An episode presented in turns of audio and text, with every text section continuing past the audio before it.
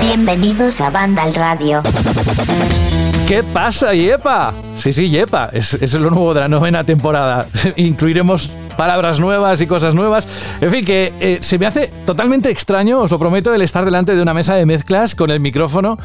Me ocurrió hace unos días cuando volví a trabajar, eh, tan solo unas, un par de semanas, eh, no creáis que mucho, pero lo suficiente para resetear y eso que Banda el Radio dejó de emitir a finales de junio y hemos estado dos meses de aquella manera, es decir, no totalmente tranquilos porque han ido sucediendo cosas en la página web, y mucha información, novedades, noticias, juegos que han ido saliendo, pero que nada, que eso es lo, mejor que te puede pasar, ¿no? Que llegues un, un cierto día, te sientes y digas, anda, casi todo nuevo. De aquella manera, ya me entendéis. Bueno, que es un placer enorme, grande así de gigante, no me veis, pero lo estoy haciendo con los brazos, así de gigante, de volver aquí a esta novena temporada que se dice pronto, para la décima, si es que llegamos todos ahí, que nunca se sabe, por todo lo que ha ido ocurriendo en los últimos meses, pero como lleguemos a la décima lo vamos a montar muy gorda, ¿eh? De momento solo quiero deciros que en mi nombre, José de la Fuente, quiero saludaros a todos aquellos que hoy no van a poder estar, como por ejemplo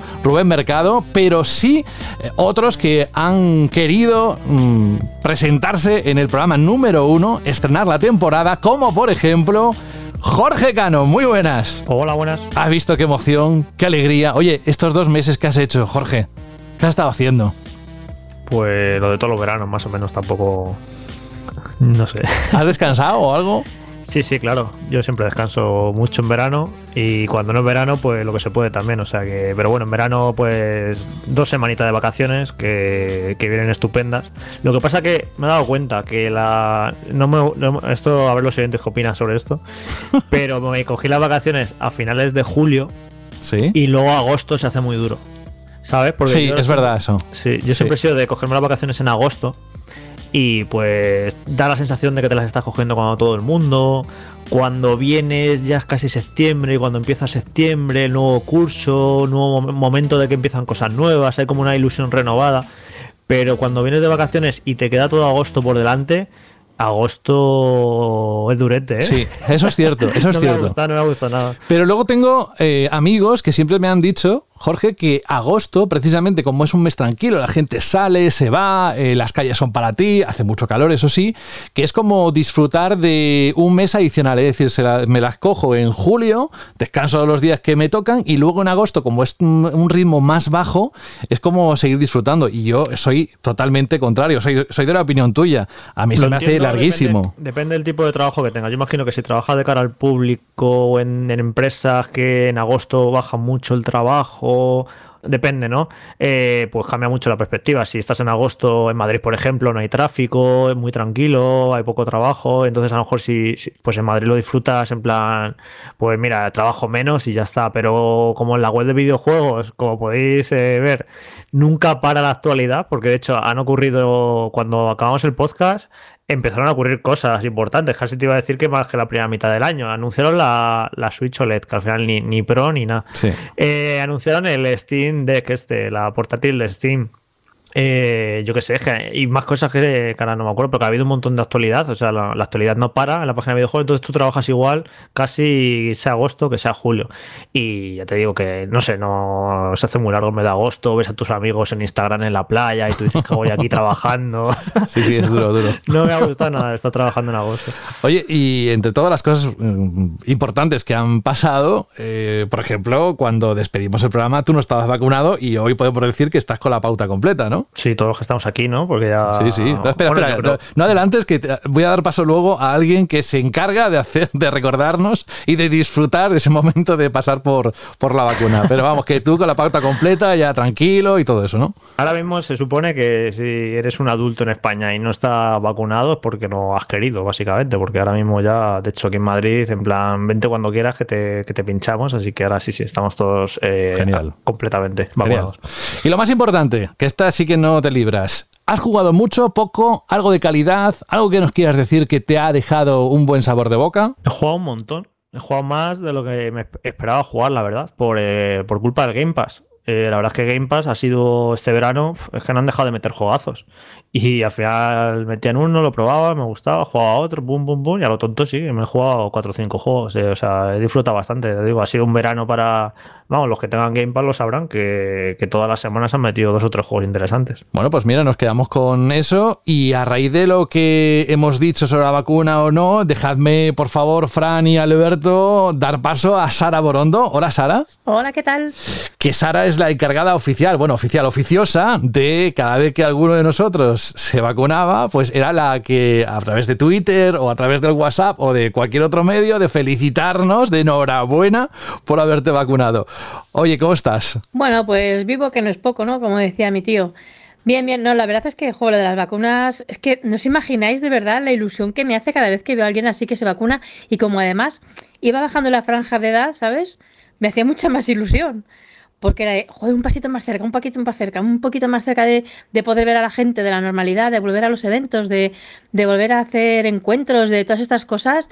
Y eso me ha servido muchísimo para levantar el ánimo, ¿eh? Dentro de todo lo que has vivido, no sé cuándo fue la última vez que te despedimos, creo que la última vez que te tuvimos fue a principios de junio, y no recuerdo si fue por el E3 o lo que sea. En todo ese tiempo, ¿qué ha pasado en la vida de Sara Jugona? ¿Ha habido algo que tengamos que saber y compartir? Bueno, ha habido algo, que, hace muchos años, muchos años que no pasaba. Y es que he tenido dos semanas y media de vacaciones. ¿Cuánto? Que esto me he puesto a recordar y yo creo que no pasaba desde que empecé la carrera allá por el 88, ¿eh? Tener dos semanas seguidas, dos semanas y media seguidas de no tener que ponerme delante de... Bueno, en realidad no ha sido dos y media, ¿ves? Ya, ha sido una y media porque tuve que hacer un par de cosillas. Bueno, una semana y media, así sin escribir nada, quizá hasta el 88, pero como mínimo, mínimo 13 años que es lo que llevo trabajando como periodista de videojuegos autónoma, por mi cuenta. O sea, siempre has tenido algo que hacer en medio. Siempre ha habido muchos años que no he descansado ni un día. Madre mía. También es verdad que cumples un montón de, iba a decir, eh, ocupaciones, ¿no? No solo la parte laboral, también eres madre, es decir, que descansar, descansar del todo, nunca se descansa. Eh, pero claro, hay cosas, hay cosas de las que no se descansa. De la pareja tampoco voy a descansar, por decir conmigo a mi marido, que lo quiero mucho. Y de la casa se puede descansar relativamente. Pero así del trabajo decir, yo decía, yo debo ser trabajo, adicta al trabajo o algo así, que va, no, no, que va. Lo que pasa es que yo tengo obligación de comer todos los días y por eso tengo que trabajar tantas horas. Pero he descubierto que puedo estar perfectamente lejos del ordenador y hasta de una consola estupendamente, ¿eh? Sí, sí, y lo mejor que te puede pasar es lo que decía yo al principio, ¿no? Que cuando vuelves dices, mira, no es que sea nuevo, pero como que tengo sensaciones extrañas de sentarme y, cambiar el ritmo de los últimos días, ¿no? De vacaciones. Bueno, pues me alegro muchísimo que hayas podido descansar y después de tantísimo tiempo tener ese merecido descanso. A ver qué nos depara en los próximos meses. Yo creo que van a ser bastante movidos eh, a nivel de videojuegos. Sara, es un placer, como siempre, tenerte con nosotros en Banda al Radio. Así que, y no se puede pedir más en el programa debut de la temporada bienvenida. Y también bienvenido a Alberto González, muy buenas. Hola, ¿qué tal, José? Disfrutando como un loco del verano, de pintar tus muñequitos, al que le dedicas muchas horas y que nos compartes en Twitter, y supongo también jugando todo lo que te ha dejado el verano, ¿no? Estos dos meses. Pues sí, la verdad es que he aprovechado, aparte para pintar y, y jugar con las propias miniaturas, para ponerme al día con un montón de títulos que pues fui dejando, los fui dejando un poco atrás, como comentaba Jorge, al fin y al cabo es verdad que el Game Pass te abre la puerta a una barbaridad de videojuegos que en su momento o no jugaste o no te llamaba la atención, más picoteando, te metes en géneros eh, que a lo mejor no te atraían en un principio y al final te vas abriendo nuevas puertas y te vas enganchando y poco a poco te das cuenta que la pila de videojuegos a los que no habías jugado se convierten en una pila de videojuegos que tienes a medias. Pero bueno, la verdad es que lo he pasado bastante bien. Antes de empezar con el cine, que vale, vamos a dedicar nada, algunos segundines de videojuegos, algo que nos quieras recomendar, algo que hayas disfrutado, algo que se te ha pasado por la mente, algún pensamiento, alguna reflexión sobre lo que nos va a pasar en los próximos meses. Pues mira, como siempre suelo volver bastante a los juegos ya, o a las sagas que van a tener futuras secuelas. He estado echando algunas partidas a Halo, al Halo 5, que quizás no es el mejor de la saga, pero me sigue llamando mucho. He estado también disfrutando de Forza Horizon 4 porque ya tengo el hype por las nubes con la quinta parte. Y sí es cierto que mm, eh, si me pides una reflexión sobre el mundo del videojuego, es verdad que podemos muchas veces caer en el tema de, mm, de, las, de las secuelas, de cómo hay algunas sagas que están un poco más explotadas que otras, o se eh, suele caer en la, repetición de esquemas y de, y de mecanismos muy parecidos, de mecánicas, de aspectos, pero sí es cierto que muchas sagas piden que vuelvas a ellas y cuando hay una entrega que se avecina en el horizonte, pues es como volver a casa, ¿no? Esa sensación de decir, madre mía, qué guay este universo, qué guay esta jugabilidad, qué guay esta historia, qué ganas tengo de que me sigan contando algo más de, ello, ¿no? Porque al fin y al cabo nos gustan mucho las historias. Así que creo que esa es mi reflexión sobre el tema de las secuelas, las sagas y lo que está por venir, que tenemos un final de año bastante movido. Vamos al cine, venga, que sé que también este verano hemos podido disfrutar, después de unos largos meses, de los estrenos potentes que tenían que llegar. Yo tengo la vista puesta en el 1 de octubre con la última de James Bond a ver si cerramos el capítulo y, bueno, eh, parece ser que, va a estar a la altura de lo esperado y siguiendo la trama, que el otro día me decía alguien, no, pero es que las eh, películas de James Bond son muy, muy aburridas porque es que mm, eh, es siempre lo mismo. Dice, bueno, pero tú las has visto seguidas para entenderlo. Dice, no, de vez en cuando las voy viendo, claro, es que tienen un guion y tienen un porqué.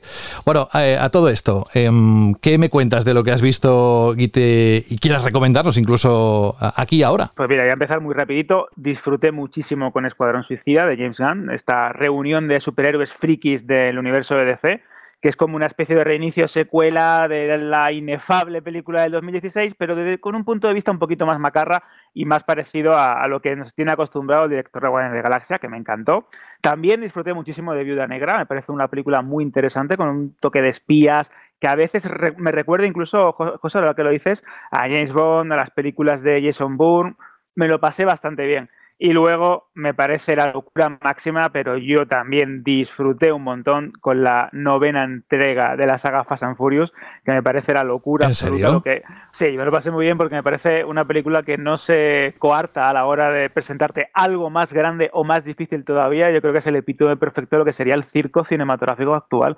Y además, después de un año que no hemos tenido películas grandes en, en el cine, que hemos vivido pues pegado a una pantalla, por mucho que se han estrenado cosas muy buenas y muy divertidas en streaming, creo que era lo que necesito o lo que me pedía el cuerpo, ¿no? Y después ya en streaming hay cosas, bueno, chulísimas, hay series muy buenas que yo creo que ya merecen también su, espacio que ya debatiremos largo y tendido, porque esta temporada yo creo que se han estrenado cosas también muy buenas. Ahí está. Bueno, y lo que también nos viene, que echando un vistazo rápido aquí a final de año, hay unas cuantas cosas. se acerca. Sí, en septiembre. que es bastante importante. Sí, sí. Bienvenido, Alberto. De verdad, también un gustazo poder contar contigo y vamos rápidamente, que se nos está quedando la, la bienvenida larga, pero es que es el primer programa, es normal. Franje Matas, muy buenas.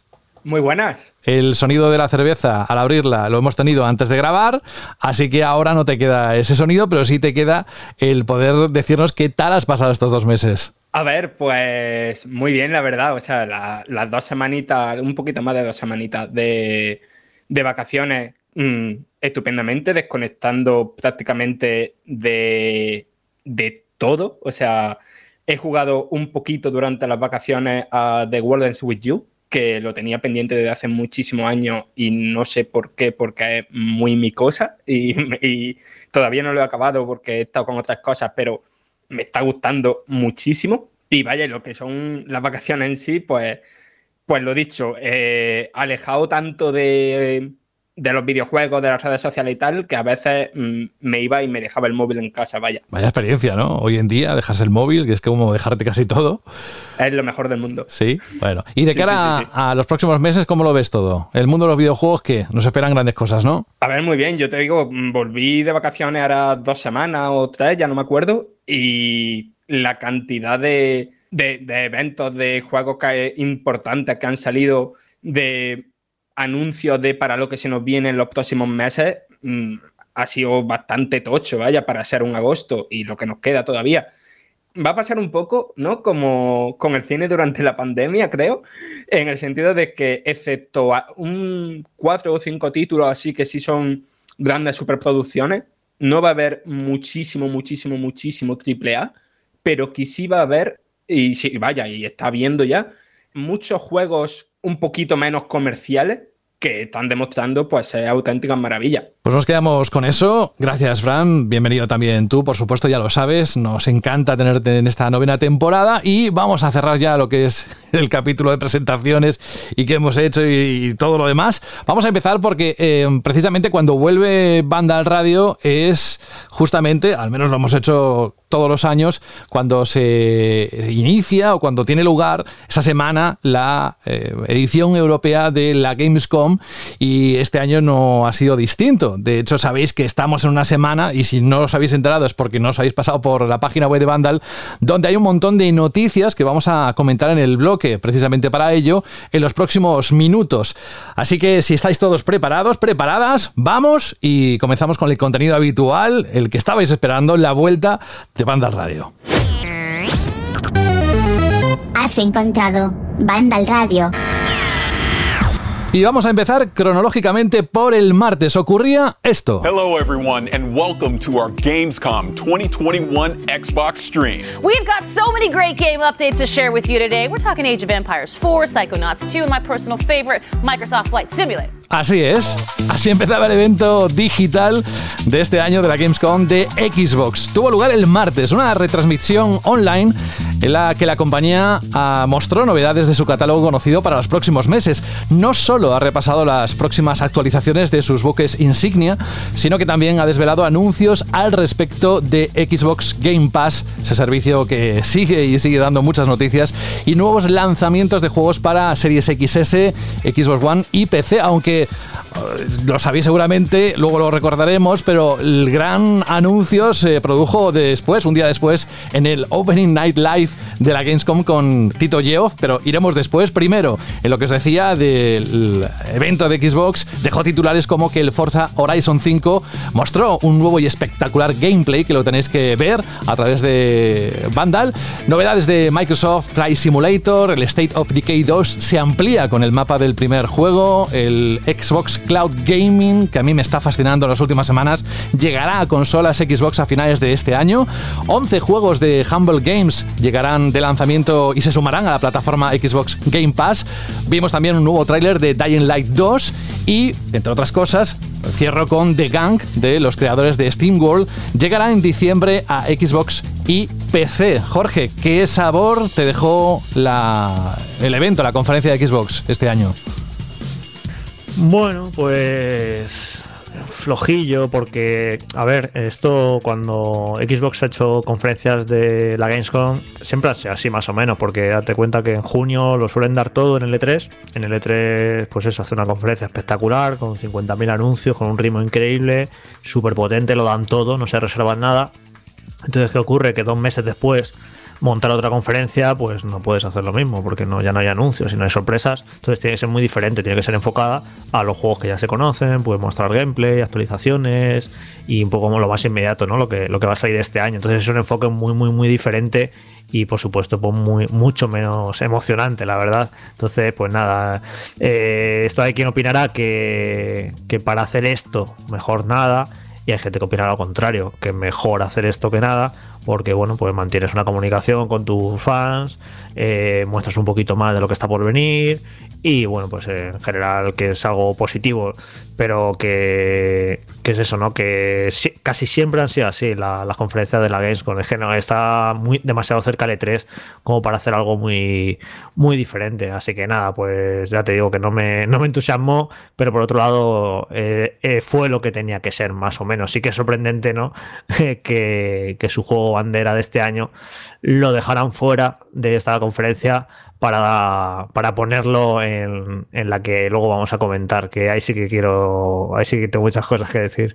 Muy bien, opiniones del resto del equipo, ¿qué os pareció? A ver, yo estoy un poco en la misma, en la línea de Jorge, pero quizá un poco más vinagre, en el sentido de que, vale, dijeron ya desde el principio que aquí solo iba a haber anuncios, juegos y actualizaciones de juegos que van a salir este año, que no dirían nada de 2022 eh, ni nada más. Es cierto que cumplieron, ¿no? Eh, estuvo ese gran ausente que estuvo presente el día después y cumplieron con lo que dijeron. Pero aún así, por mucho que cumplieran con lo que dijeron, fue una conferencia infumable. O sea, lo siento, es que así, era una conferencia eh, muy, muy mala, por mucho que años anteriores hicieran lo mismo. A que, que, hayan hecho conferencias muy, muy malas los años anteriores, quiero decir, no hay que asumirlo, hay que, hay que seguir diciendo en plan de no nos hagas perder el tiempo, porque sí, que veo positivo que mantengan una eh, comunicación con, su audiencia, evidentemente. Eso deberían hacerlo todas las empresas de videojuegos y las que no.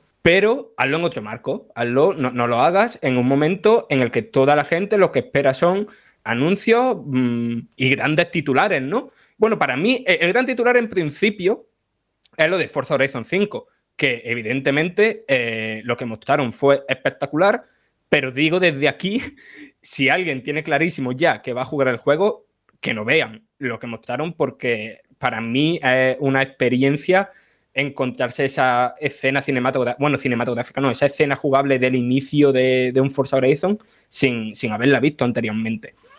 Y, pero realmente eh, yo creo que de todo lo que dijeron el titular, eh, es esto que ya se rumoreaba hace tiempo del Xbox Cloud Gaming en todas las consolas Xbox. Es decir, que una persona que tenga un equipo One, cuando el servicio vaya lo suficientemente bien, que según el usuario, según el territorio, según tal, va mejor o peor, pero con tu equipo One pueda estar jugando, no sé, a Hellblade 2 o a Stalker 2 o, no sé, cualquier Redfall, cualquier juego Next Gen, no sé, me parece muy, muy positivo y tanto para las jugadoras de Xbox como para todo el mundo, vaya.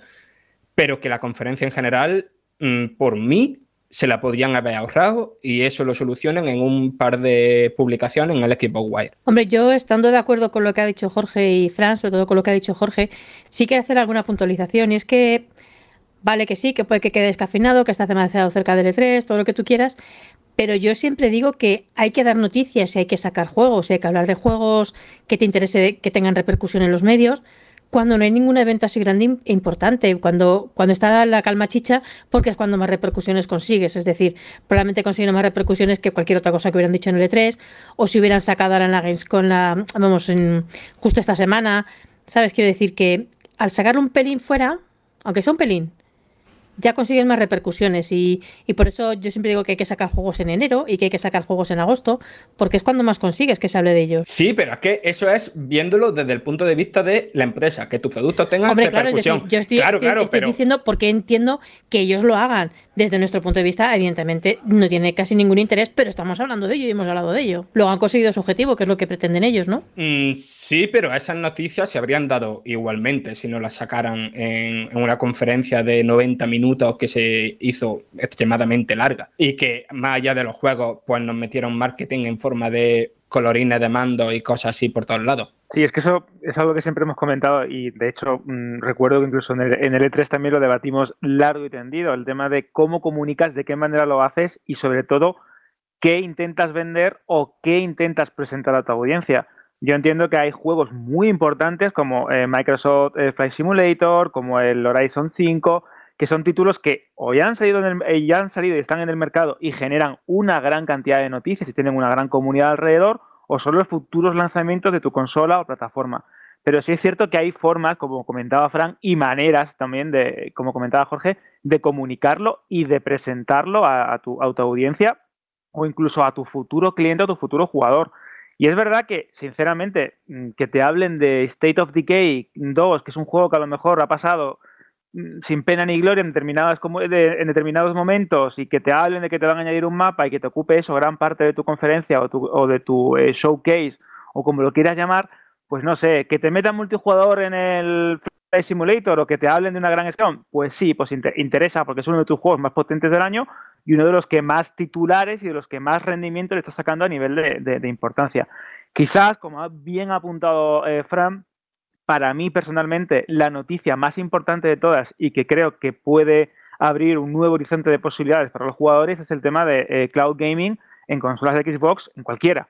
Es decir, como ha apuntado Fran, que una consola eh, del 2013 te permita jugar a un videojuego eh, NetGen en streaming gracias a Internet a resolución 1080p, si no me equivoco, con 60 frames por segundo, me parece una verdadera locura y una manera de llevar esos videojuegos que no pueden acceder o que no llegan a todo el mundo porque no quieren ni renovar la consola o porque no le interesa demasiado, pues mira, pum, pagas tu suscripción y de repente tienes ese título del que todo el mundo habla en tu consola de hace unos años, en tu televisor, sin que tenga que ser 4K, etcétera, etcétera. Creo que esto es muy importante porque va en consonancia a lo que siempre ha estado defendiendo Phil Spencer y esta nueva directiva de Xbox desde hace muchísimo tiempo, que es llevar los videojuegos del mañana a todos los consumidores o a todos los jugadores que se pueda. Y esto es muy, muy, muy interesante. Pues esto es más o menos lo que podemos decir de ese evento, que insisto, tenéis todo el resumen, lo tenéis colgado también a través de la página web de Vandal. Y nos movemos del martes al miércoles, donde tuvo lugar la ONL, la Opening Night Live. Hello everyone around the world, I'm Jeff Keighley, and welcome to Gamescom Opening Night Live, a preview of this holiday's biggest games and a sneak preview of what lies beyond. Ahí estaba el Tito Geoff dando la bienvenida al inicio del streaming, aunque se había eh, hecho un preview, como sabéis, media hora antes, donde también se habían repasado algunos anuncios, etcétera. Bueno, eh, dentro de esa gala inaugural del evento europeo anual de la Gamescom 2021, conducida por él, tuvo lugar eh, durante dos horas de duración y ahí sí que tuvieron hueco grandes anuncios, fechas de lanzamientos, nuevos trailers de juegos ya conocidos y mucho más. Entre los titulares, y es lo que comentábamos antes. Eh, Halo Infinite llegará el 8 de diciembre a Series XS, Xbox One y PC. Además, Xbox ha aprovechado para anunciar una nueva Series X, una nueva, vamos, eh, ya sabéis, eh, inspirada en Halo, con motivos decorados de, la serie, de la saga, y un mando Elite también inspirado en la franquicia. En cuanto a Horizon 2 Forbidden West, también supimos la fecha por fin que llegará a PlayStation 5 y PlayStation PlayStation 4. Será el 18 de febrero del próximo año. En cuanto a Saints Row, conocimos que recibirá un reboot y que saldrá el 25 de febrero. En cuanto a lo nuevo de Firaxis Games, agarraos Marvel's Midnight Suns, un RPG táctico de los creadores de XCOM. En cuanto a Far Cry 6 y lo que tenía que decir Ubisoft, todo lo mostró en un nuevo tráiler de la historia en español. Atención porque en primavera del próximo año también llegará Lego Star Wars de Skywalker Saga y lo pudimos ver en ese Opening Night Live. También el tráiler del modo campaña de Call of Duty Vanguard, el primer vistazo ampliado a la Death Stranding Director's Cut, que tenéis detalles también en, en la página web de Vandal, por supuesto de esto y de todo lo que hemos comentado y lo que nos dejemos, que vais a encontrarlo ahí.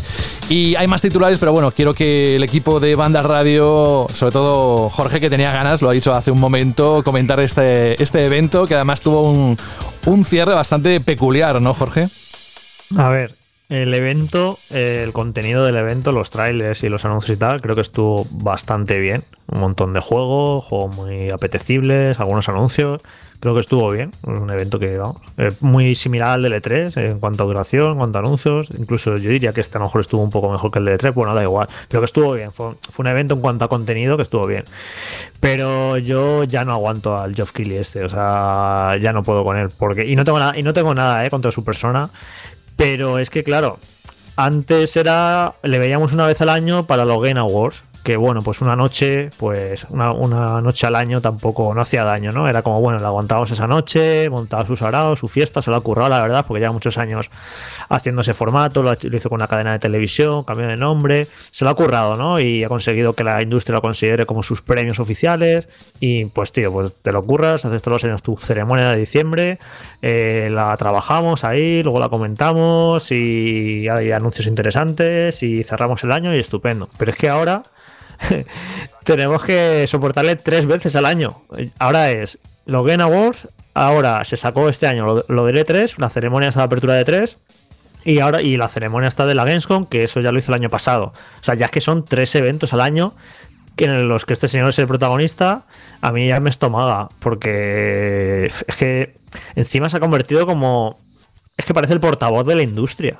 Eh, ahora de repente parece como que es el, ¿sabes? En la industria del videojuego, este es el, el, PR de toda la industria del videojuego, porque todas las compañías, Microsoft que da la fecha del Halo ahí, eh, Sony mete cosas, Nintendo porque no tenía nada, pero suele meter cosas también, todas, todas, todas las compañías están, no falta ninguna. O sea, todas le bailan el agua, no hay ni una compañía que diga, pues mira, tío, yo no te sigo el rollo porque no me interesa. No, no, están, están todas siempre en, en sus eventos.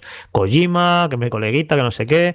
Eh, y es que ya es eso, es que son ya tres veces al año con el, con el señor este, con sus trailers, sus anuncios, sus anuncios y anuncios y anuncios. No sé, a mí ya me. Ya he, he petado. Ha sido, ya con- en esta ocasión ha sido ya, mira, ya, ya, ya no puedo con ese señor. Porque, claro, eh, ¿quién te dice que no va a hacer más eventos? Ya tres le van a parecer pocos. A intentar hacer otro, pues eh, claro, tiene junio, agosto, diciembre, pues falta alguno entre, entre enero y junio pues se sacará un festival del videojuego en primavera y montará otro sarao y otra vez, no, no sé, en serio no, no puedo. Y ya te digo que no tengo absolutamente nada personal contra él, ni, ni a favor ni en contra, ni nada, no, me da igual, pero es muy pesado. Lo siento. O sea, sí, es, un poco como el, el Antonio Resines en los años 90, ¿verdad? Que estaba en todas partes. Sí, es que, es que en serio. eh, y es eso la sensación de que parece que se ha convertido en el, en el portavoz de la industria del videojuego, ¿sabes? Es como. sí, como están- el gran gurú. Es como Sí, el gran sí. gurú. Sí, sí, no sé. Pero es un título que se ha asignado él y la verdad es que todo el mundo lo ha dado por válido. Claro, pero tú, tú te puedes flipar, venir arriba y creerte no sé qué, pero es que te baila en el agua todo el mundo. ¿Cómo no te lo vas a creer? Sí, sí, Claro. a- algo tendrá, o sea, o tendrá muy buenas relaciones con todos los jefes de, los, de las empresas o algo así, porque el tío es un lobista fenomenal, vamos. Sí, se las ha forjado súper bien porque lleva más de una década con esto. Y claro, tiene contactos entre las compañías, Login Award, las compañías, claro, les interesa estar en Login Award. Sí, se le ha currado un montón para tener esa influencia, esa importancia y poder montar estos saraos. Pero claro, también debería pensar que a la gente ya le, le puede cansar un poco que eso, que, que esté ahí siempre en todo. Encima se, me acuerdo yo, en- se ya se apunta tantos a veces que no son ni suyos porque dijo, no, eh, yo hago el no sé qué, el festival del verano del videojuego y anunciaban Ah, sí, cosas sí. en junio o en julio y era como que habían sido durante su festival del videojuego. No sé, es todo muy loco, la verdad. Eh, yo hablando de la conferencia en sí, a ver, evidentemente estuvo mejor que, que la de Xbox, ¿vale? Y, y yo creo que estoy con Jorge en lo de que creo que esta estuvo mejor que la previa de la 3. eh, aunque claro, la previa de la 3 tuvimos Elden Ring, eh, que eso es muy, muy, muy tocho. De hecho, fue lo que salvó aquella conferencia. Y aquí, si los mira, hay muchísima más variedad. Pero claro, ¿esa variedad de dónde viene? Pues principal, o sea, yo creo que el pelotazo, ¿no? Fue el decir la fecha de lanzamiento de Halo Infinite, que fue lo que todo el mundo esperaba el día anterior, ¿no? Y que es el motivo principal por el que esa conferencia de Microsoft ha sido tan vapuleada. Pero es que en verdad tenemos que si el nuevo juego de Marvel de los creadores de XCOM, que si este reboot de Saints Row, que la verdad, el- los gameplay que he podido ver y tal, que tenéis las impresiones en Vandal, eh, pintan bastante, bastante bien. O sea que hay como mucha variedad de géneros, mucha variedad de tanto AAA como juegos independientes, como juegos AA, juegos de distintas partes del mundo, porque había evidentemente muchos juegos europeos y estadounidenses, pero también había muchos juegos asiáticos y de otras zonas del mundo. O sea, fue a nivel de juegos, la conferencia estuvo muy bien, pero después lo que siempre pasa en los eventos que monta Geoff, que están repletos de. Si ya de por sí los trailers de los videojuegos son publicidad, aquí ya eh, es eso, es mm, una publicidad que, que es incluso. No, no sé, que, que- se percibe como si te estuvieran tomando el pelo todo el rato. Y entonces, mientras eso siga así, este tipo de conferencias, pues nunca van a dejar un buen sabor de boca, al menos a mí. Es que de hecho eso es lo que pasaba un poco, ¿no? Yo no la pude ver en, en directo, pero la estuve revisando así por encima. Y entre el tema de los premios estos mm, que parecían más un acuerdo previo de publicidad para que rec- recordarte que hay juegos que no han salido este año, pero que ya son premiados y que van a ser súper, súper guay, es que hay momentos dignos de teletienda. Es que esperabas que te iban a decir que podías pagar este videojuego pues contra reembolso, eh, con tarjeta de crédito o con la tarjeta de compra del corte inglés. Es que era muy fuerte. Si es verdad que si cogemos los nombres y los analizamos fríamente, pues ostras, una conferencia donde tienes cosas de Death Stranding y su nuevo director Cat, em, tu Call of Duty Vanguard, eh, el tráiler del nuevo juego de Lego de, de Star Wars, eh, gameplay de Far Cry, bueno, eh, no sé, lo de Marvel que ha comentado Fran, el nuevo Saint Road, la fecha de lanzamiento de un juego tan esperado como Halo, y que de hecho también me, de- me decepcionó no haber visto más del mismo, que simplemente pues una cinemática un poco más y, ya está, ¿no? Y el modelo del mando y el modelo de la consola, que esto también habría que, que hablarlo seriamente a estando tan eh, a pocos meses ¿no? del lanzamiento de un juego tan importante como este. Pero es verdad que a nivel de títulos y a nivel de nombres, pues ostras, creo que incluso mejor que la de L3 si descontamos el pelotazo de Elden Ring.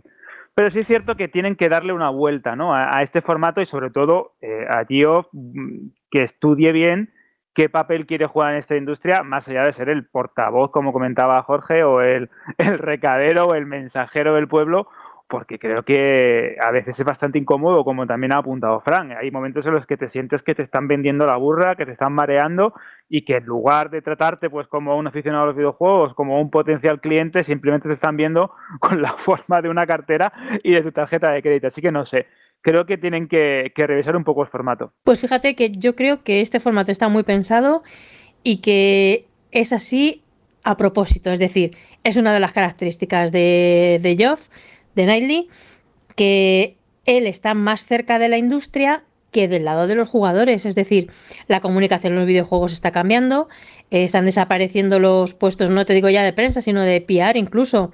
Se está yendo a, a eso, al puro marketing y mucho menos a comunicación. Es decir, no se trata tanto de informar de contenidos en este tipo de eventos, me refiero, ¿vale? O en gente como Knightley. Eh, no te está tratando de informar de los contenidos, de hecho estoy diciendo pues que nos quedamos con ganas de ver más de Infinite y demás, como de vender lo que les interesa vender a las empresas, puro marketing. Y en ese sentido, yo creo que el evento que vimos es precisamente lo que ellos querían hacer y lo que querían montar. No creo que le vayan a dar una vuelta, ¿eh? Sí, pero vamos, indudablemente desde el punto de vista empresarial es súper interesante decir, mira, mi placeholder para tal producto que quiero venderte es tal, ya sabes la fecha. Mi intención con tal videojuego es no sé qué y ya tienes la fecha. Pero no olvidemos también que el público, pese a que eh, son consumidores, eh, no es tonto. Y llega un momento en el que te satura o en el que te decepcionas y en el que esa publicidad que tú crees que es funcional y, posiblemente lo sea, también puede generar un efecto negativo en, en, tu cliente potencial. Porque si estamos hablando, por ejemplo, de Halo Infinite y sabes que es la fecha y esperas ver algo, de repente te das solo la fechita de lanzamiento y una cinemática. O en el caso, y toma, aquí tienes un nuevo mando y un nuevo modelo de la consola. Vale, sí, pero yo el juego. O en el caso de, no me acuerdo cuál era, también vi un tráiler muy mal montado, muy, muy básico, que dije, vale, pero ¿de qué va? ¿O qué me quieres contar? Sé que es, el nombre este, es este, pero su identidad o su mecánica o su gameplay. Es decir, claro, no es que tengas que reformar por completo el formato, porque al fin y al cabo, pues sí, indudablemente eso es una industria, tiene que generar dinero, tienen que controlar los contenidos y lanzarlos de una manera, como bien comentaba Sara, que sea fácil de digerir para el consumidor, pero cuidado también con el efecto rebote. Aquí hemos debatido un montón hasta qué punto puede llegar a ser eh, eficiente el estar hablando todo el rato de un juego y no contarte casi nada, o al contrario, el estar bombardeándote una y otra vez con una campaña de publicidad muy agresiva que realmente te sienta mal como, como usuario, como aficionado a los videojuegos. Así que bueno, vamos, a ver cómo evoluciona esto y sobre todo, como bien has apuntado, eh, hasta qué punto las nuevas formas de comunicación de las empresas influyen a la hora de consumir o disfrutar de los videojuegos. Y luego también, esto lo comenté en un programa final de temporada, que, a ver, yo estoy un poco saturado ya de, de, presentaciones de estas, porque claro, llevamos un año y medio que todo se ha hecho así y ya a mí me cansa. Es un poco. Y a veces digo, no sé si es que me estaré haciendo mayor, que también, pero es que es eso, es pensar un poco en eso, en el, último año y pico y medio, pues en casa y todas las presentaciones, ya sean estas, ya sean las previews, ya sea todo, todo así. Y, han, y han abusado un poco, creo, que han hecho demasiadas presentaciones, demasiado eh, convocar a la gente para para soltarle sus cosas. Pocas veces creo que merece realmente la pena que veas un evento que, joder, bien ha estado, que, que, cuánta información, cuántos anuncios interesantes. Y al final te vas quemando, te vas quemando, te vas quemando y cada vez te cansan más este tipo de presentaciones, porque claro, el usuario, eh, las personas normales eh, pueden elegir las que ven y las que no ven, las eligen, ¿no? Esta la veo, esta no la veo, esta no creo que no va a ser interesante, pero yo me las como todas. Aquí en la redacción, todas nos las comemos, todas las trabajamos y ya llega un momento que es en plan, joder, otro día acabar a las once y pico de la noche, desde por la mañana hasta las tantas, no sé qué, con los anuncios, con las noticias, con el resumen. Ya yo me voy quemando, ¿sabes? En plan, otra presentación y otra presentación. Así que también entiendo que, no tiene por qué ocurrir esto a la gente, ¿no? La gente, pues, eh, convocan una conferencia de este tipo y, ve- y verán si les interesa o no les interesa, o si les cuadra, o si les compensa más irse a dar un paseo, quedar con unos colegas a tomar unas cervezas o lo que sea. Pero aquí en la redacción nos la chupamos todas y, y te vas quemando. Yo ya, en serio, es que cada vez que anuncian otra, es siempre "Oh, otra conferencia. Ya he hecho alguna ya ni ya pasamos directamente, porque es que no, es que cansa un poquito. Así que, bueno, pero yo creo que esto, aunque más allá de que acabe la pandemia o no, eh, yo creo que este formato ven que le funciona muy bien y que un poco ha llegado para quedarse, que cada compañía monte su sarao y ahora en septiembre pues vete a saber si Ubisoft no hace el evento ese que hizo, lo, va, lo volverá a hacer y pues Sony no sé si hará un PlayStation Experience, porque bueno, ahora hablaremos de Sony, que no sé si tendrá algo que enseñar. Yo creo que a lo mejor hasta final de año no hacen nada, pero bueno, eso, que hay demasiados eventos de este tipo y luego creo que pocos merecen realmente la pena. Claro, que antes a lo mejor teníamos eh, un par de Nintendo Direct al año y, o tres, y después el E3.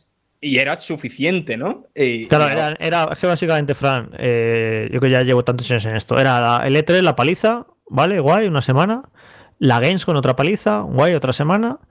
Eh, la noche de los Game Awards en diciembre, que estaba bien, tal, acabas el año. Y, por ahí un par de Nintendo Direct. Alguno Nintendo Direct, exactamente. te Y ya decir, está, y pero ya. es que ahora no, tío. Ahora es eh, el PlayStation no- no sé qué, el, no el de Ubi, el de Electronic Arts, el de la moto, el del otro. Es que son muchísimas de estas al cabo del año. Y claro, por eso, por eso te cansas, es que normal. Y es que la cosa es que espero que no tengas razón en, en lo de antes, ¿no? De que se va a quedar sentado, pero creo que, o sea, evidentemente nosotros tenemos este cansancio, ¿no? De, de- porque los vemos todas.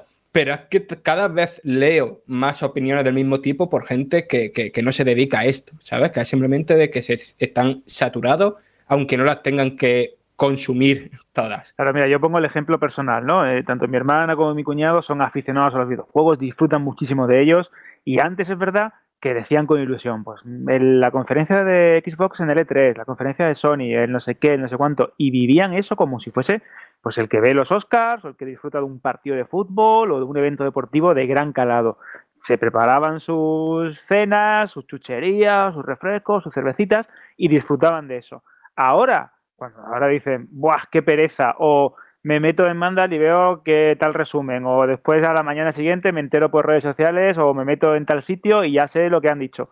No te animan, por eso hablaba de- del efecto negativo que puede llegar a tener esta sobreexposición en términos de información y de carrusel de noticias, que habría que buscar un equilibrio.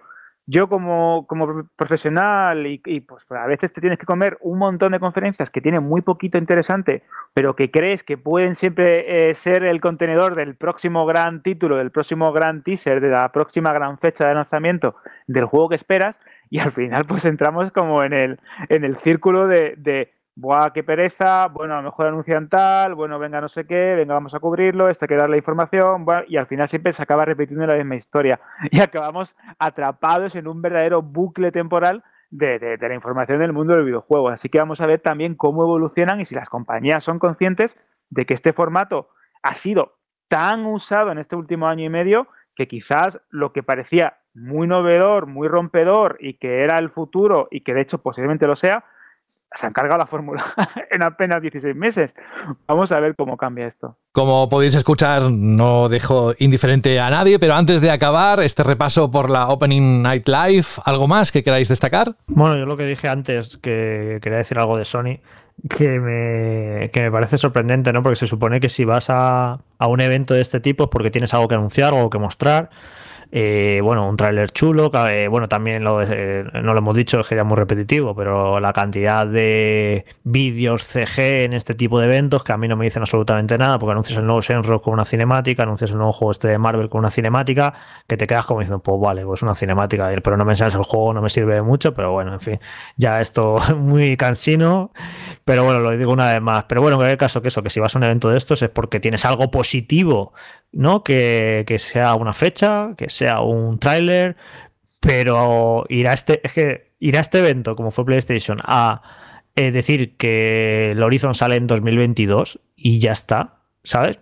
Esto, o sea, si haces eso, la fecha, imagino que para que ellos no lo vieron como algo negativo, que lo vieron como algo positivo dar la fecha del juego. Pero en el contexto de que ellos llevaban, venían diciendo desde hace tiempo que era posible que saliera este año, creo que era una noticia negativa.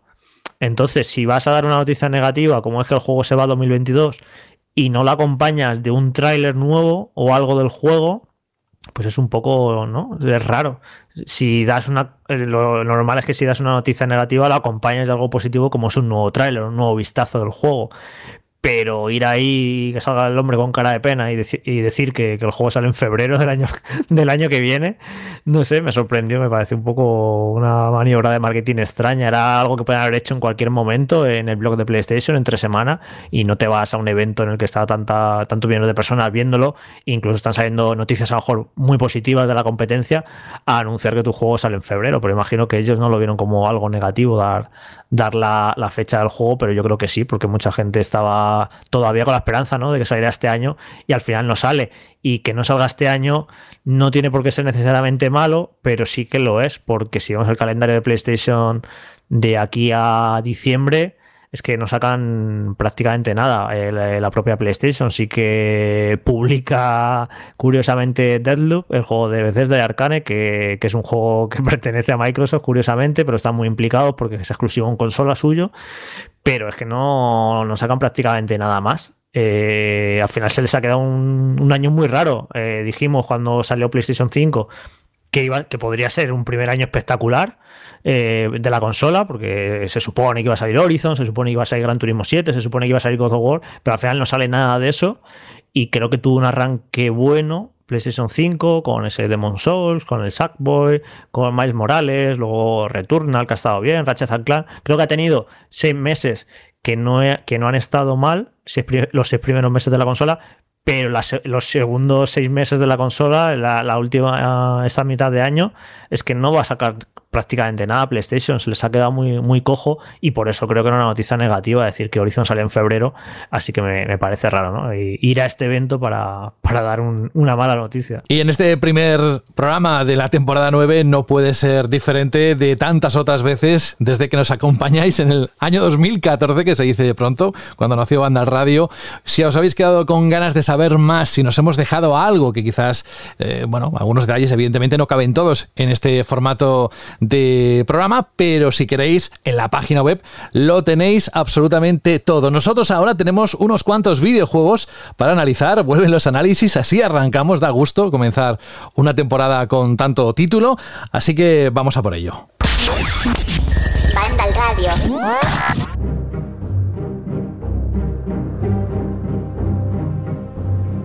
El primero de ellos va calentando Frank la, la voz es 12 Minutes.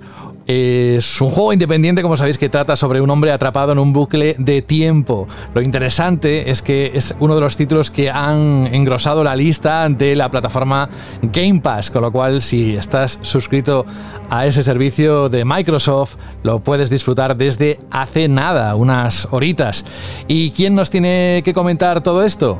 Pues directamente, como he dicho, Fran, que yo por lo que he leído en tu análisis, y ya sabía porque en el Twitter no pudiste dejar escapar la emoción, lo has disfrutado de principio a fin, ¿no? Sí, sí, sí. Eh, dos apuntes antes de empezar con el análisis en sí. Eh, lo primero, que me gusta mucho la sección de análisis que traemos hoy, porque creo que prácticamente todos los juegos de los que vamos a hablar eh, son juegos muy diferentes, muy distintos y que tienen una originalidad arrolladora. Y lo segundo, que para no dar la chapa todo el rato, sé que Jorge también lo ha jugado, el 12 Minus, le ha gustado mucho, así que interrúmpeme cuando quiera y da la chapa tú también un poco. Eh, sobre el juego en sí, pues tú lo has resumido más o menos bien, José. Eh, es un 12 Minutes, es un thriller interactivo eh, que sucede eh, completamente en un pequeño apartamento. Eh, y hay tres personajes: un, hombre, una mujer y un policía. la historia comienza, pues el hombre llega a casa después de trabajar. su mujer le ha preparado un postre, tal, hablas con ella, tal. Llegado cierto momento de la noche, llega el policía y mm, te acaba matando y el book y se reinicia y vuelve a empezar el día exactamente igual que, la primera vez. Entonces el objetivo del juego es ir indagando sobre eh, diversos temas para conseguir romper el bucle temporal. Eh, entonces así se, se, articula una mezcla de aventura gráfica tradicional con eh, drama interactivo o aventura conversacional, como lo queréis llamar. Es decir, se conjuga lo típico de hacer rompecabezas en los que tenéis que mezclar objetos y encontrar otros ítems, con el tema de ir con, como si fuera un juego de, de rol, ¿no? De ir conversando con, con los distintos personajes y el ir mm, desentrañando información que después puedas utilizar en los puzzles o en conversaciones con los otros personajes. ¿Qué es lo que pasa? Que en ambas cosas a mí me parece brillante. Por un lado, eh, los puzzles, ya he dicho aquí mil veces que yo soy muy manco con los videojuegos y sobre todo la aventura gráfica a mí me gustan, pero me suelo atascar muchísimo. Todos los rompecabezas que, he visto en el juego, excepto uno y por un error visual más que por error de diseño, son rompecabezas muy intuitivos, ¿no? Que simplemente eh, observando y prestando atención a lo que ocurre en cada bucle o a lo que te dicen ciertos personajes, o simplemente eso, mm, siendo consciente de lo que ocurre a tu alrededor o de los objetos que tienes eh, delante de tu ojo, es muy fácil eh, dar con, la solución, ¿no? Y después eh, el tema de las conversaciones, ¿no? Que está tan bien guionizado y las respuestas a, a tus frases eh, son tan, no sé, está tan, tan, tan bien escrito, ¿no? Y las reacciones son tan naturales que es muy fácil saber lo que tienes que decir en cada momento para que cada personaje hagan lo que quieras que haga, ¿no? O, al menos intentarlo. Entonces, con e, esa mezcla de conversaciones y, y rompecabezas, pues va avanzando a través de un bucle y otro y otro y otro, al fin teniendo cada vez más conocimiento hasta que das con lo que tienes que hacer en los 12 minutos que dura el bucle para alcanzar el, final o uno de los finales. ¿Cuál es el tema? Que la historia en sí misma, el argumento en sí, no es ninguna cosa que os vaya a dejar un gran pozo, que os vaya a dejar reflexionando, que sea una maravilla. Pero la cosa es cómo te la cuentan y la increíble cantidad de giros de guion que tienen, que parece que esto lo ha escrito el Shyamalan, ¿no? Del sexto sentido. Es un guion de, ese tipo, ¿no? Es un guion muy, muy, muy ¿no? Con, eso, con, los giros de guion y con, y con descubrir cosas. Y aún así, aunque sea superficial en cierto sentido, funciona, funciona mucho. Y también eh, quiero advertir sobre un tema que lo dije como un poco pasando por encima por el análisis, porque no quiero hacer de tripa y aquí tampoco voy a hacer de tripa de ningún tipo, pero sí que el juego narra, y como tú eres el protagonista, no es solo que narre, sino que te obliga a hacer eh, cosas que, que, son duras, que son. Mm, que pueden afectarte y que, y que puedas quedarte un rato delante de la pantalla en plan de no quiero hacer esto, ¿no? Un poco como ya hacía eh, de la sofá parte 2, por ejemplo, ¿no? Son situaciones y duras que no quieres hacer, pero las tienes que hacer. No sé, ya un poco para concluir antes de dar paso a Jorge o a quien quiera entrar, eh, que técnicamente eh, yo lo he jugado en PC, yo no he tenido grandes problemas con muchos fallos visuales que, me han comentado otra gente.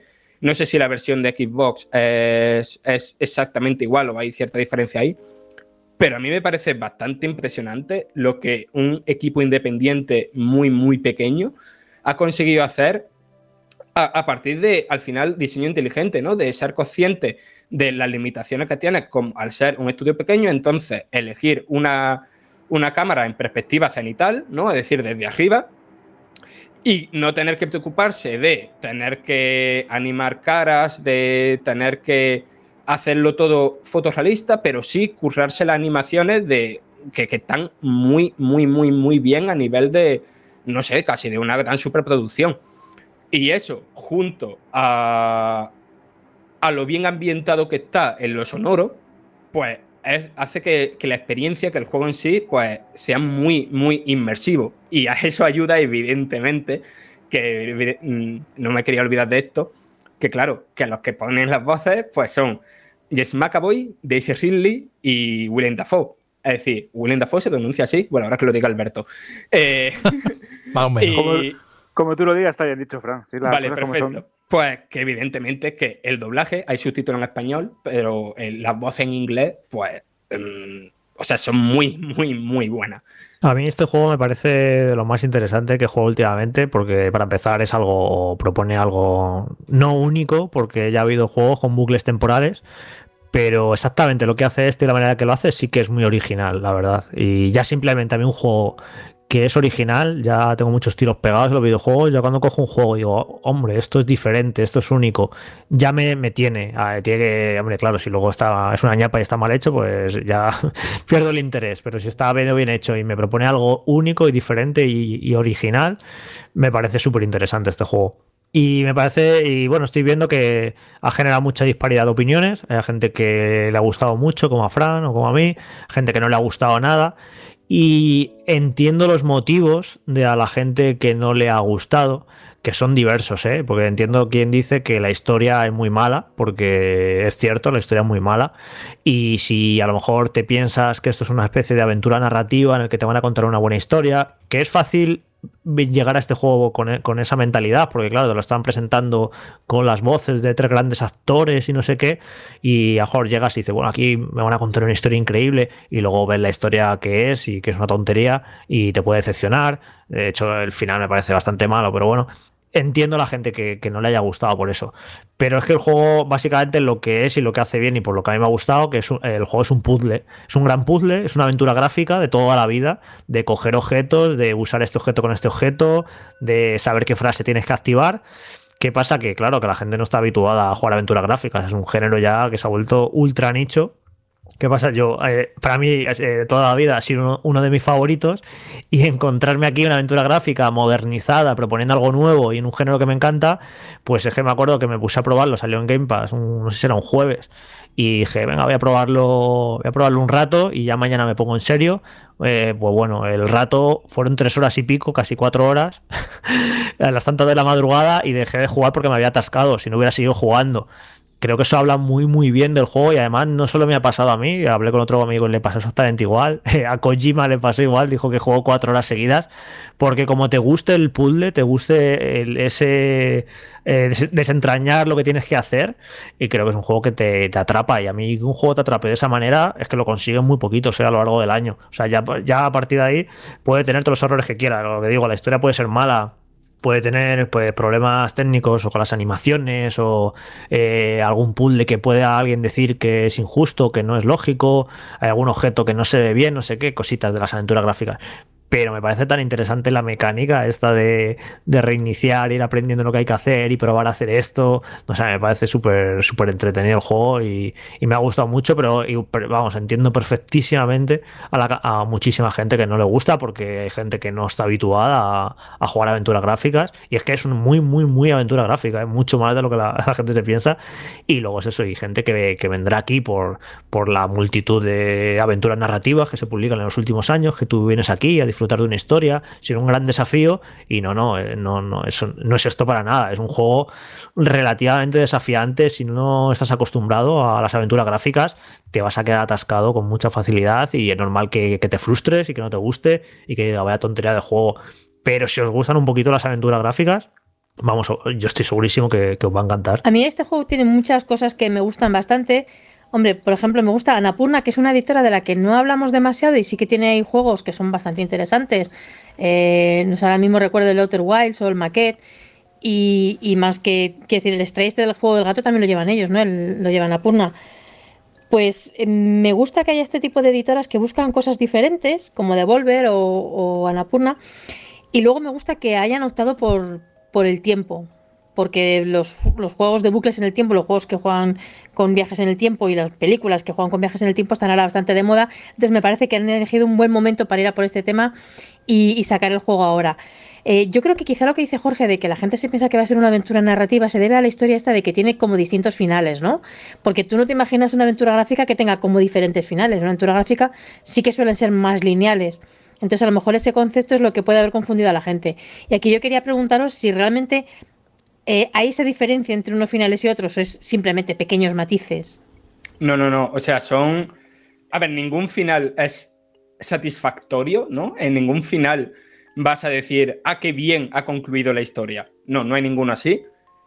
Pero sí que la conclusión, ¿no? Es eh, bastante diferente entre uno y otro. Y llegar a un final, a ver, cómo digo esto sin hacer de tripa, llegar a un final no, no conlleva ¿no? que para ver otro final tengas que empezar el juego desde el principio, ¿vale? Por esta gente completista que lo quiere ver todo. Y me parece muy interesante en este juego ver todos los finales. Y luego también eh, me gustaría saber, tú dices que lo has jugado en PC y que no has tenido problemas, me gustaría saber si hace falta un PC muy potente para poder jugarlo. Eh, no creo, o sea, yo la verdad es que lo he jugado en un PC bastante potente, pero por el estilo visual que tiene, un ordenador tipo, no sé, que te mueva un juego como, no sé, War Remains of the Finch o algo así, esto te lo va a mover perfectamente también, ¿sabes? No, no creo que haya problema con eso. Y ahora que has sacado eso, les quiero preguntar yo ahora a Jorge, porque yo para probar el control con mando, conecté un momento el mando de Xbox al PC para probarlo y me pareció un horror eh, el control con, el mando. No sé si como en consola, Jorge. Pues como siempre que tienes que manejar un puntero no es lo óptimo en un juego de consola, pero yo es que también he jugado muchas aventuras gráficas en consola, me acostumbro, es que al final, pues sí, no es, no es lo mejor, pero mm, me acostumbro, no sé, no, a mí no me molestó en ningún caso. Este juego hace una cosa que no lo había pensado yo antes y que algo que, que me gusta mucho cuando lo veo en los videojuegos, que es aunar en un mismo concepto la jugabilidad con la trama, ¿no? La, trama de 12 Minutes no deja de ser un puzzle complejo que tienes que ir eh, desentramando mm, capa a capa, pieza a pieza, ¿no? Y, el propio concepto jugable también es eso, ¿no? Es un enorme puzzle. Y no sé, me gusta eh, mucho eso cuando, cuando un juego aúna de esa manera la mecánica con la trama. Y sobre todo los bucles temporales, porque es que es, pura narrativa videojuego, ¿no? Que eh, ya en los 90 la película de Bill Murray, el, Día de la Marmota, bueno, que no se llama así, pero en España siempre decimos el Día de la Marmota, que básicamente, pues eso, reiniciaba cada día y podías probar cosas nuevas, hacer lo que quisieras, porque da igual que si te morías al día siguiente iba a volver a empezar, ¿no? Era es 100% videojuego y por eso los bucles temporales cuando se meten en un videojuego funcionan tan bien, porque es que es, lo que es un videojuego, ¿no? Eh, intentarlo otra vez y probar cosas nuevas. Y yo los juegos que, he jugado a lo largo de la historia de que tienen bucles temporales, desde Zelda Majora's Max a, este juego, o el eh, Sara, el juego que hizo Tequila, el de Sexy, Brutal, eh. que está muy muy bien ese juego. Por cierto, de hecho, es, el Minis también. De hecho, el, de Sexy Brutal creo que es un juego que tuvo menos repercusión de la que se merecía. Me parece muy bien diseñado. De acuerdo, sí, sí. Y no se habla de él y creo que merece la, pena reivindicarlo. Y, y, el, y, el, y el Minis me flipa, me, me encanta. El Incluso el este. Returnal últimamente, ¿no? Eh, no, es que Returnal eh, es un roguelike. No, al fin y al cabo da igual que no, no aprendes nada de. Aunque reinicies es otro concepto, sí. Claro, claro, claro. No Pero Loop Hero sí que encajaría también en este concepto, ¿no? De... No, tampoco. Tampoco, también por lo mismo. No, o sea, básicamente, o sea, para que se considere lo que yo estoy hablando es que tú aprendas de, ese, de, esa rutina, de revivir una. De, eh, que, ocurran otra vez los mismos hechos y de vas aprendiendo y, probando cositas. No, es que no, no hay esto lo estuve, lo estuve mirando con Fran, no hay tantos, tantos juegos que hagan eso. Y los poquitos que hay, eh, a mí me encantan siempre. Me parece una súper estimulante el hecho de, probar, a ver y ver cómo la rutina de la gente y lo que van haciendo y de eso aprendes y ya al siguiente intento ya sabes hacerlo. No sé, me parece súper sí, Fíjate que en cambio sí que hay películas que en los últimos años han tratado este mismo tema que dices tú, ¿no? La de Al filo del mañana de Tom Cruise. Sí, y ahora que, parecía, un, parecía un videojuego, por cierto. Sí, sí, totalmente.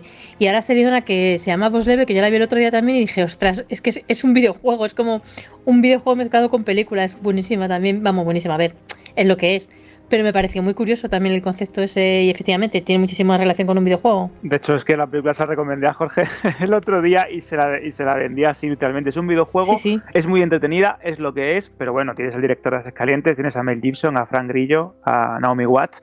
Es muy divertida, la verdad es que es muy entretenida y tiene momentos bastante, bastante inspirados, que ya es suficiente teniendo en cuenta cómo está el cine últimamente. ¿eh? Y ahora en, en septiembre sale el Deadloop, el nuevo juego de Arcane de, para Play 5 y para PC, que, que Fran ya lo está jugando. Y bueno, ya nos, esper- nos esperaremos al análisis porque no creo que quede mucho. Hemos publicado impresiones en la web y también es otro, es otro bucle temporal. Así que sí, sí, está, como, está un poco como de moda la, la temática. Es que realmente hemos vivido todos atrapados en un bucle temporal últimamente. Vaya, atrapaos. Sí, con la película esta de, de, de Miss Peregrine, ¿no? Que está basada en un libro también. La Sí, de sí. La Casa de los Niños Extraordinarios, de Miss Peregrine o algo así era. Bueno, ¿Cómo se llamaba Alberto la película esta de que la pareja que todos los días renace en una boda? Ah, Pa- Palm Springs, que es un Palm, peliculón. Palm Springs, muy que fue una de las películas más aclamadas de la- del año pasado y Muy muy, buena, muy divertida. bonita, muy bonita. Bueno, podemos seguir hablando de muchas referencias. No hemos hablado, creo, en ningún momento de Free Guy. Luego, igual al final del programa te lo pregunto así rápidamente, Alberto. Eh, no sé también si te ha dejado algo pendiente. No paras aquí porque luego tienes otro juego, Fran, pero como colofón para cerrar este 12 Minutes. Pues a ver, lo primero, si tenéis Xbox Game Pass, mm, no os cuesta nada probarlo, literalmente.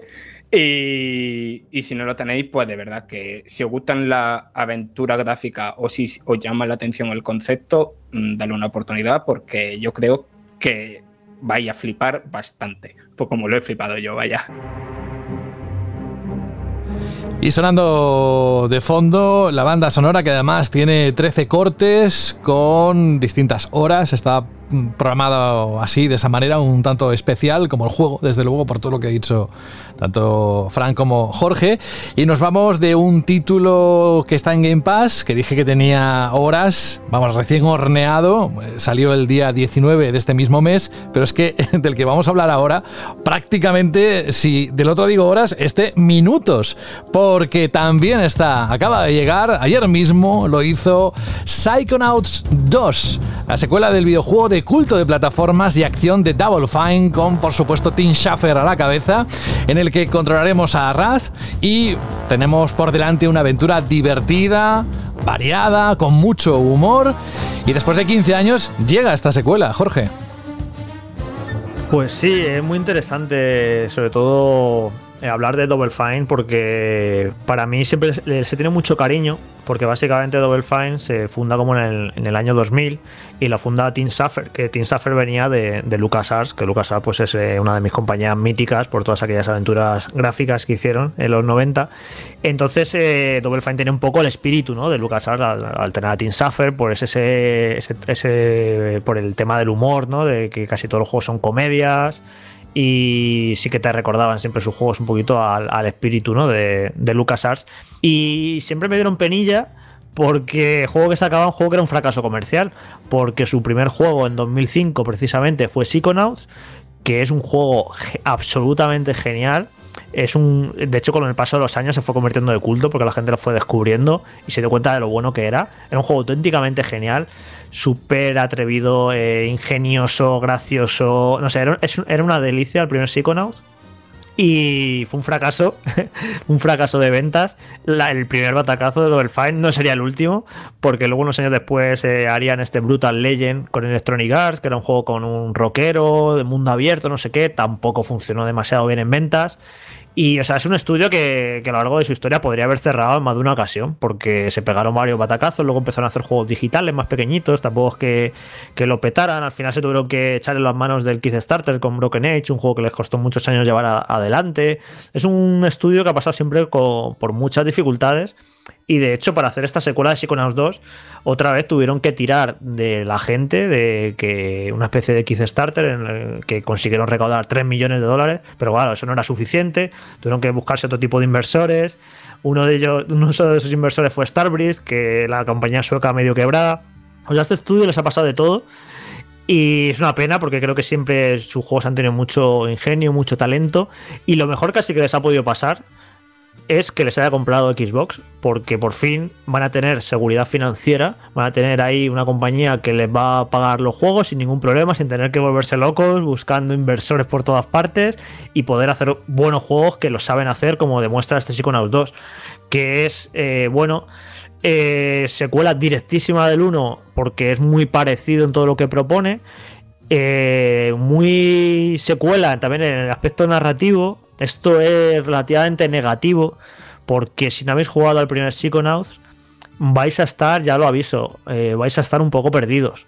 Porque es que, o sea, continúa exactamente donde lo dejó. Bueno, donde lo dejó el Psychonauts 1, no, para hacerlo todavía más enrevesado y más complicado. En 2017 sacaron un juego eh, exclusivo de realidad virtual que sirve de conexión entre Psychonauts 1 y el 2.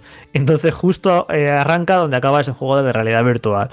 Y pues bueno, hay un montón de referencias a, los personajes, a lo que ocurrió en esos juegos y al principio estás un poco perdido, en plan, pero aunque hay una especie de resumen, pues un poco estás así en plan, joder, que me estáis contando, estás haciendo todo el rato referencias al pasado. Encima incluso aunque lo jugaras en 2005, que han pasado 16 años, ya se te ha podido olvidar. Yo creo que le hubiera venido muy bien durante este tiempo eh, haber sacado un remaster del primer Psychonaut y dar la oportunidad a que más gente lo descubriera, aunque se puede jugar en, Game Pass, está, lo que pasa que está en inglés. Y bueno, no lo han puesto muy fácil el hecho de, recordar el primero. Y luego es súper importante para todo lo que te cuenta. ¿Esto quiere decir que no podéis jugar al 2 si no habéis jugado al 1? Pues si no pasa nada, podéis jugar al 2. O vais a enterar un poco por contexto y por referencias y lo vais a ir entendiendo todo más o menos. No pasa nada pero evidentemente si jugases al 1, pues eh, va a hacer como más gracia, ¿no? Volver a esos personajes, a esas referencias, pero bueno, tampoco, eh, si no lo jugaste, pues lo podéis disfrutar. Incluso creo que, mira, no todo es malo no haber jugado al anterior, porque eh, te va a parecer más original y fresco lo que propone. Porque si ya jugaste al 1, te vas a dar cuenta que este 2 es como más y mejor de lo mismo, pero no es muy sorprendente, no hace nada muy diferente al 1. Pero si no lo jugaste, te va a sorprender lo que propone este juego. A decir, anda, qué, cosa más peculiar. Y digo peculiar porque aparentemente puede parecer un plataformas en 3D, como tantos otros, como tantos se hacían sobre todo en los primeros años 2000, luego ya se dejaron un poco de lado este tipo de, juegos de plataforma. Pero cuidado que Psychonauts 2 no es simplemente un plataformas en 3D. Y digo cuidado porque estoy seguro que más de uno, eh, el juego se ha llevado unas notas buenísimas y está siendo muy, aplaudido y mucha gente lo va a coger con ganas y va a decir, joder, qué bien un plataformas en 3D, lo voy a disfrutar un montón porque como está en Game Pass un montón de gente lo va a probar y más de uno se va a llevar un chasco porque no es exactamente lo que puede parecer, no es solo un plataformas. Es más bien, yo digo en el análisis en la web, que es una aventura narrativa con plataformas y acción. Es que la historia es importantísima, tiene un peso enorme, tiene un montonazo de diálogos, de cinemáticas. De hecho, a veces para mí incluso en exceso, creo que a veces ralentiza un poco el ritmo de la aventura, creo que se puede dosificar mejor. Hay en parte del juego que está mejor dosificado el tema de los diálogos y las cinemáticas y lo, que estás jugando. Pero, por ejemplo, al principio del juego hay momentos en los que es en plan, por favor, dejadme jugar un poco, porque es en plan cinemática. Juegas dos minutos, cinemática, juegas dos minutos diálogo, se pasan un poquito y creo que deberían haber eh, pensado ahí que darle un poco más de fluidez, que te dejaran jugar un poquito más en las primeras horas. Y es eso, eh, a lo mejor llegas a este juego porque quieres un plataformas en 3D y de repente te cuentas aquí unas chapas, unos pedazos de diálogos, unas pedazos de cinemáticas que dices, joder, pero si es que esto parece más una aventura narrativa que un plataforma. Así que es un juego muy único realmente porque no hay aventuras narrativas de plataforma. Los juegos de plataforma suelen ser juegos de plataformas y ya está, no te, no te, pretenden contar nada. Y aquí sí te pretenden contar una gran historia, que está muy bien la historia. Están genial los personajes, un elenco de personajes enorme con un montón de carisma. es, es, un juego hecho con mucho cariño. Se nota que es la. Eh, como la creación favorita de Double Fine, su universo favorito que han creado y está todo hecho con mucho mimo, muy bien escrito el juego. Y realmente es como si, eh, sabiendo que ya las aventuras gráficas en el año 2005, ya la gente no jugaba aventuras gráficas de, manera masiva como en los 90, eh, Tim Schafer y su equipo dijo, ¿cómo podemos recuperar el espíritu de las aventuras de LucasArts? ¿Cómo podemos modernizarlo, no? Mantener sus personajes, su humor, esas grandes historias, y, pero en un juego que pueda gustar, ¿no? Al público de hoy en día. Y yo creo que se les ocurrió hacer eso, hacer una especie de aventura de acción de plataformas pero con el espíritu de, aquellas aventuras gráficas.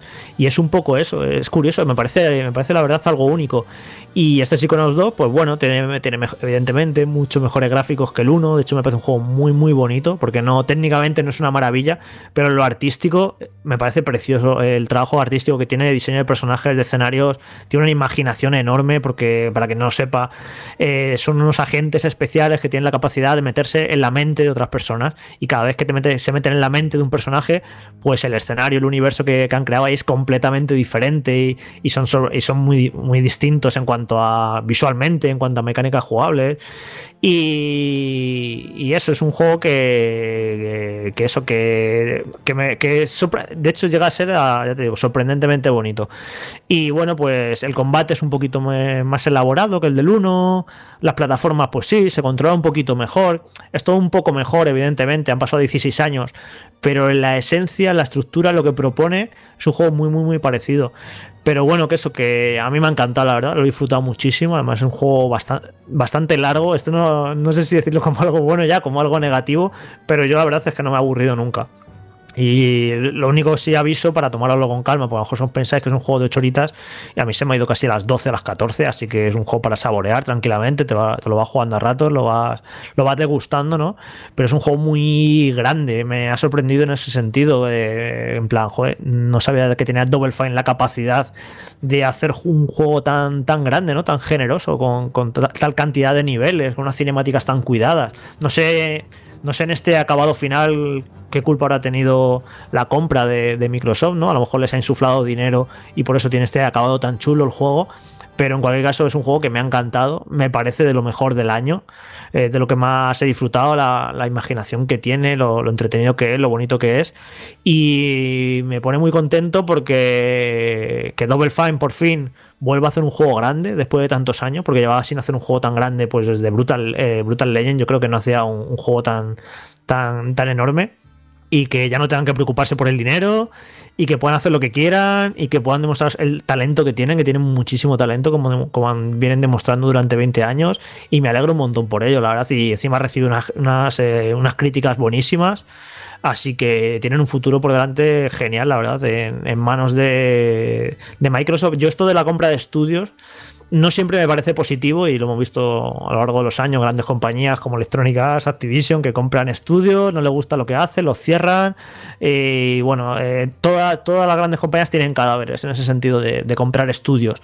Y no es algo que me parezca per se bueno, que una gran compañía compre un estudio, porque hemos visto que, a veces no, no, acaba siendo algo bueno, pero en este caso concreto, con lo mal que le han pasado a Belfine para conseguir financiación para sus juegos, yo creo que, que estén en manos de Xbox me parece positivo, porque van a poder hacer lo que quieran, porque en Game Pass es un formato que da, da pie a experiencias más originales o más atrevidas, porque como ya no depende de las ventas, no tienen que dar respuesta de mi juego tiene que vender no sé cuántas mil unidades, ya no va de eso. Creo que, es perfecto Game Pass para el, el, tipo de juego que hace Double Fine que a veces es muy arriesgado y muy original. Y creo que con el dinero de Microsoft y el formato de Game Pass, yo creo que nos va a dar muchas alegrías eh, Double Fine en los próximos años. Así que estoy muy contento por ellos y por este gran juego que han hecho. Ibas, Sara, ¿no? A preguntar algo. Sí.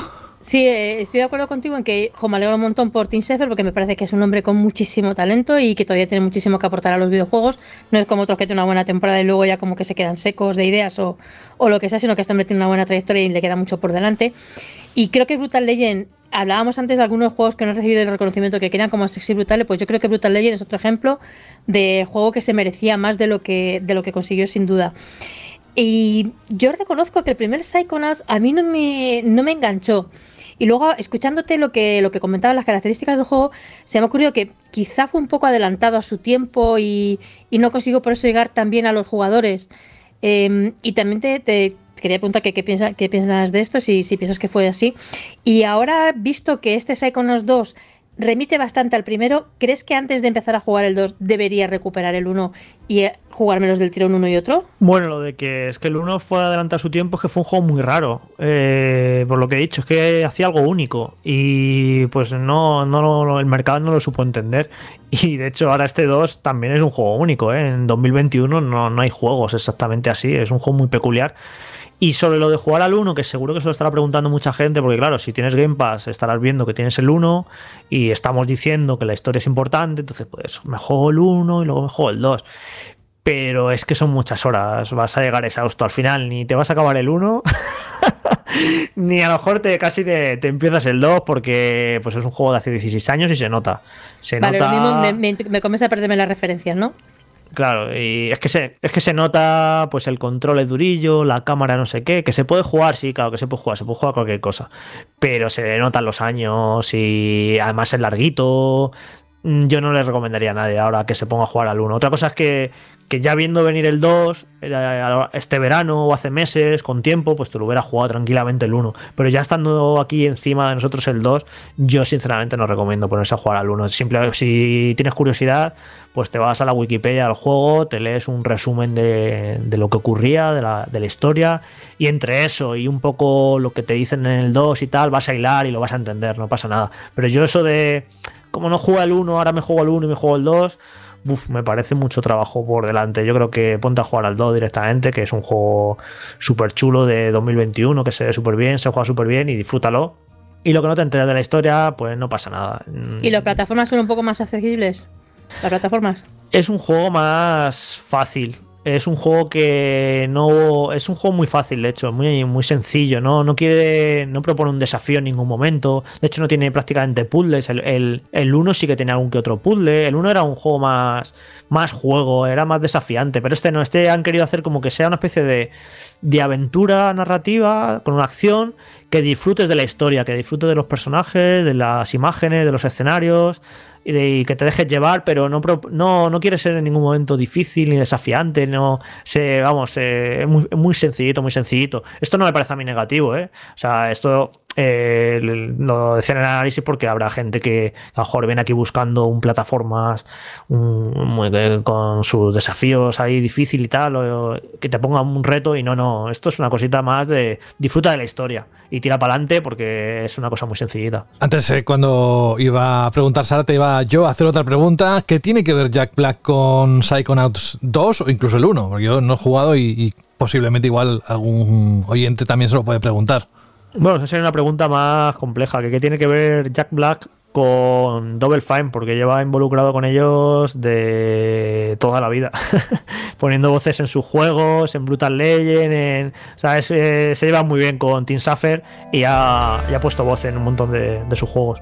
Y además, en el último, en el 2, canta esta canción Brain in a Jar. O sea, un cerebro en una jarra, ¿no? No sé si la has escuchado durante el juego. Eh, esa escena ha molado un montón, la verdad. Sí, vamos a escuchar un poquito.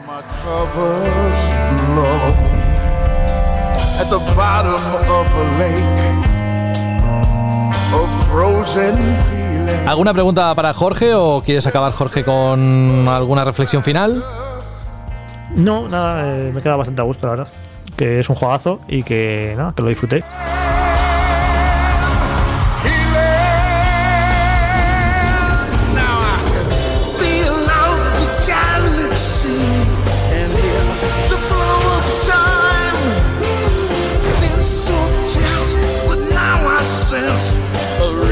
Una canción que podéis escuchar en YouTube si lo buscáis, Brain in Jar, y rápidamente aparecerá esto. La verdad es que está muy bien y si además dice Jorge que en el juego está en un momento interesante, pues mejor que mejor. Nosotros seguimos avanzando porque nos quedan más cositas, como por ejemplo un juego que realmente muchos de los que nos estáis escuchando y muchas de las que nos estáis escuchando tenéis un cierto cariño, un gran cariño por la saga. Me refiero a No More Heroes. 3, tercera parte, la tercera entrega de esta reputada saga de acción y hack and slash del célebre autor Suda51 y de Grasshopper Manufacture. Está, este juego nos va a hablar ahora mismo alguien que no para de jugar, que vuelve a ser Fran de nuevo. Es un placer tener tantos juegos para jugar, ya no solo para disfrute personal, sino también profesional. Está jugando a otro, como ha dicho hace un momento Jorge, no paras, ¿eh? Y lo que te queda, Franillo. Sí, sí, sí. Yo mientras sean juegos tan buenos, o en este caso, que a lo mejor no se le puede considerar una gran obra maestra, pero sí que son totalmente mi cosa, pues yo súper contento, vaya. Es un título que está diseñado para Nintendo Switch y en el que en esta ocasión Travis, el protagonista, vuelve a Santa Destroy tras 10 años de larga ausencia, ¿no? Ahí es el, el punto de partida. Sí, eh, o sea, No More Heroes 3, yo cuando se anunció en el 319, fue, o sea, me puse hiper contento, evidentemente, hace 11 años que salió No More Heroes 2, y aunque está ese Travis Stakes Again, que era un compendio de minijuegos también para Nintendo Switch, era un juego con mucho más independiente, mucho más raro, mucho más eh, super nicho, ¿no? ¿no? ¿no? era una gran entrega principal. Y claro, yo cuando se anunció No More Heroes 3 fue como, ostras, ¿cómo, ¿cómo le han dejado hacer otro juego, ¿no? Así.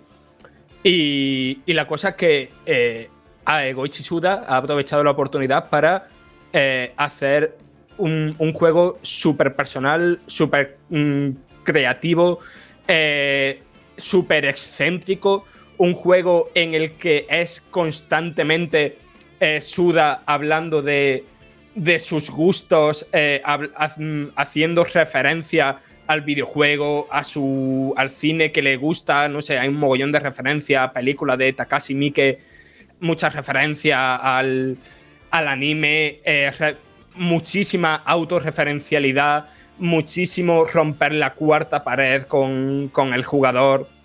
Eh, es un juego que es. Sí, los dos primeros No More Heroes eran cosas un poco raras, ¿no? Cosas eh, que eh, tenían un sentido del humor muy, muy particular que te podía entrar o, te, o lo podías. Eh, te, o te podía parecer deleznable. Aquí es eso llevado a la enésima potencia. Es como si le hubieran dicho a Suda: eh, sé creativo, pierde el control, haz lo que te dé la gana. Y lo ha hecho. Y lo ha hecho tanto para bien como para mal.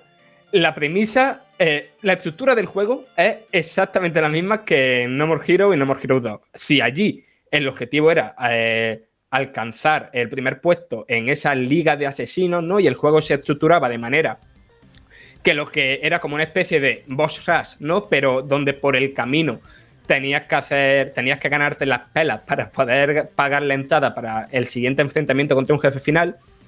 Aquí eso mm, se repite, pero no son jefes finales humanos, sino que una panda de alienígenas que derrochan personalidad eh, han llegado a invadir la Tierra y han formado su propia liga de, de superhéroes, como se denominan, por la que Travis tendrá que ir escalando hasta derrotar al malo malísimo, que es el príncipe Fu, que es, si cabe, tan o más extravagante que Travis.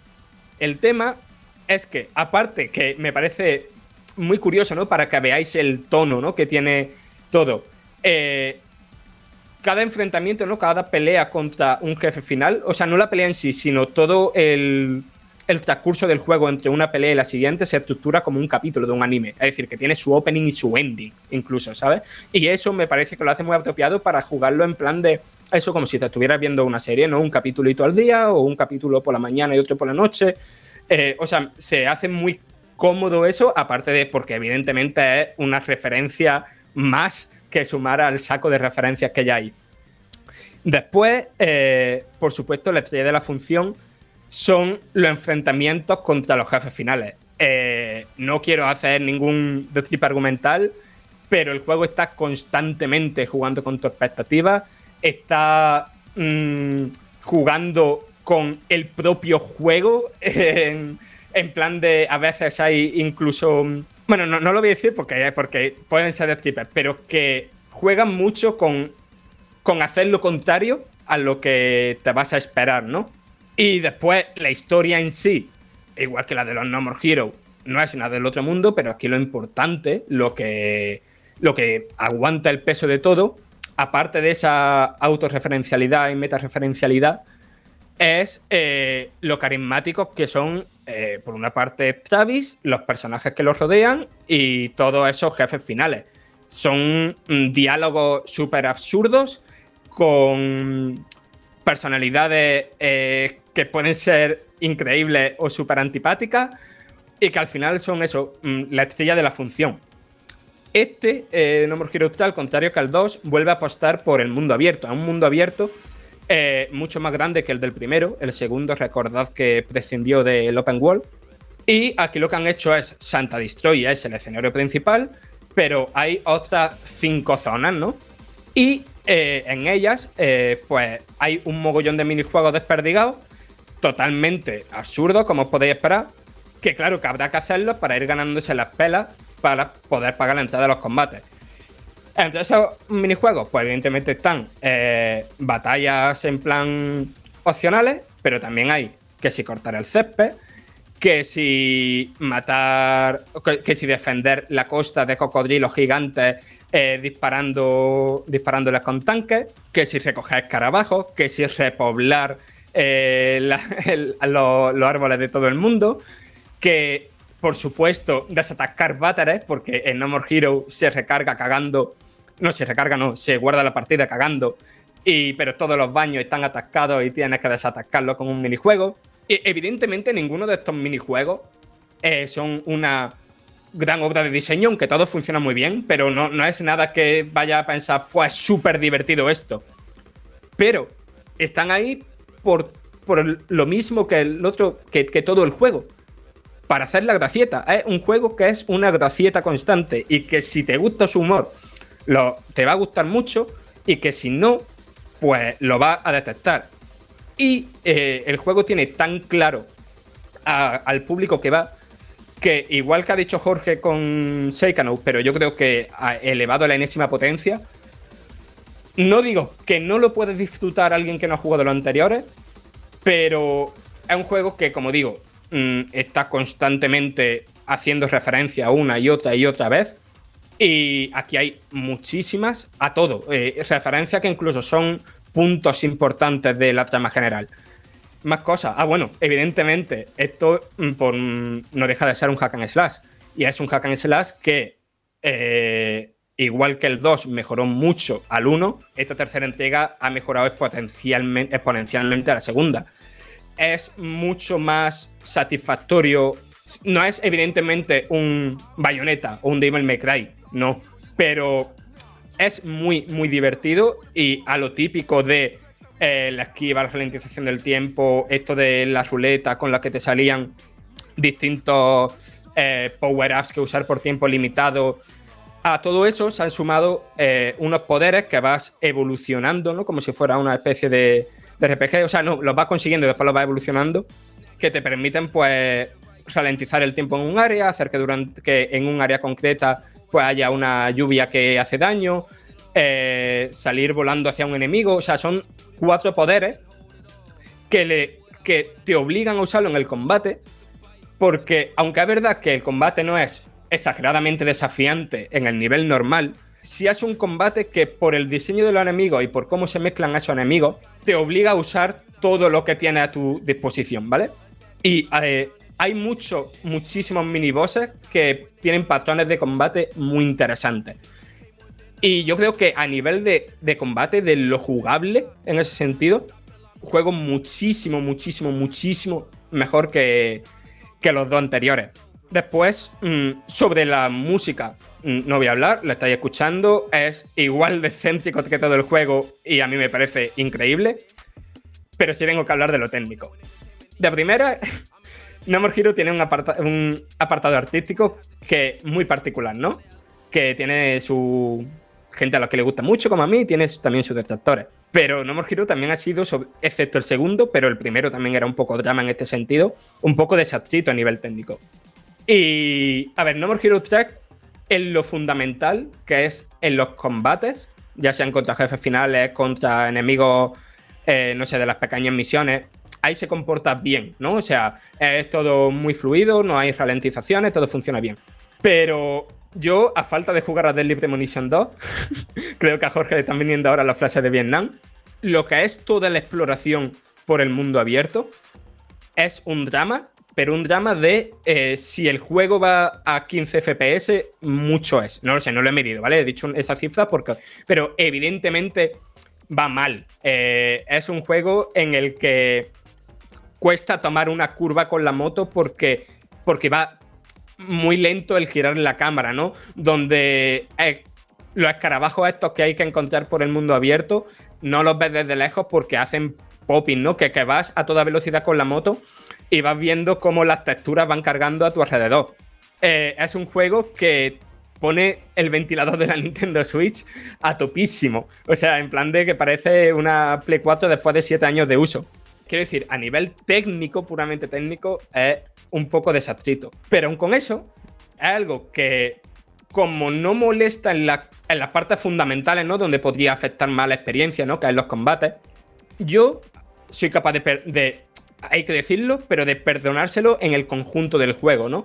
De que me ha parecido un juego tan único, tan personal, tan extravagante, como he dicho mil veces, que yo creo que esto es más de lo que los fans esperábamos.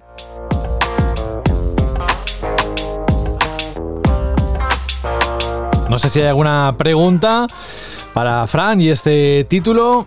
Mm, si no, nos vamos a la última parte. Te dejamos descansar un poquito. Gracias, Fran. Si alguien tiene alguna duda, como toda la información, análisis, etcétera, videoanálisis está en la página web de Vandal, pues directamente ahí. Es lo grandioso de poder hacer un programa apoyado eh, por la página web. Bueno, es al revés, pero bueno, es un poco para sacar pecho. Vamos con otro título que en este caso quien tiene que decirnos algo es el propio Alberto. Se trata de un juego que salió hace nada, hace unos días, esta misma semana, ¿verdad, Alberto? Y que tiene por título Aliens Fighting Elite o Elite. Es una, dice en su análisis Alberto, nos adentramos en la colmena de xenomorfos más peligrosa jamás vista en el universo de Alien, con el entretenido y divertido juego de acción cooperativa de Call Iron Studios. Así empieza. ¿Y qué nos tienes que contar así principalmente para quien te esté escuchando sobre este juego? Pues imaginad si sois fans de la saga Alien y en concreto de la segunda película, la de James Cameron, pues aquí tenéis un juego en el que vais a revivir básicamente lo que hacían los marines coloniales en, aquel rescate fallido de la colonia, ¿no? En la, segunda película. Que hablamos de un juego mm, en tercera persona con muchísima acción que está diseñado para disfrutarse en cooperativo. Porque no olvidemos que la gracia de este título es el típico, el típico juego que nos propone lanzarnos en una serie de misiones, acabar con legiones y con oleadas de xenomorfos, con los bichos de las películas, y aparte, pues ir avanzando poquito a poco e ir mejorándote tú, lo que, lo que sería tu marín colonial. Desde el estudio han defendido una y otra vez que es un shooter cooperativo, Dying, como he dicho, pero que tiene además como un componente survival. ¿Y por qué dicen esto? Porque es un juego en el que tienes que ir eh, sobreponiendo una y otra vez a un montón de características que te van a pasar. Te van a asediar los alienígenas, vas a tener escenarios cada vez más cerrados, a veces con eh, incluso elementos que tienes que destruir o los que tienes que estar pendiente. Em, te van a atacar también los sintéticos de la compañía Weyland Yutani, esa corporación que siempre ha sido la gran villana de la saga Alien. Y poco a poco, como os comentaba, pues vas a ir cumpliendo objetivos y avanzando. ¿Qué es, lo divertido del juego? Pues indudablemente la campaña. Hablamos de una campaña que tiene cuatro grandes capítulos, cada uno de ellos ambientado en una colonia de alienígenas, otro pues en, un planeta con guiños a Prometheus o incluso Alien Covenant, en la típica refinería que mm, hemos visto en la, en la, saga Alien. Es decir, que se toma muy en serio eso de estar ambientado en la saga de Fox y ahora de Disney.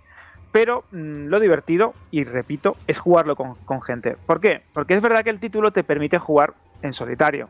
Tú te metes en un nivel, la máquina automáticamente te asigna dos sintéticos o personas artificiales, ¿no? Como diría Bishop en, la película de James Cameron, y te lanza, te lanza y búscate la vida.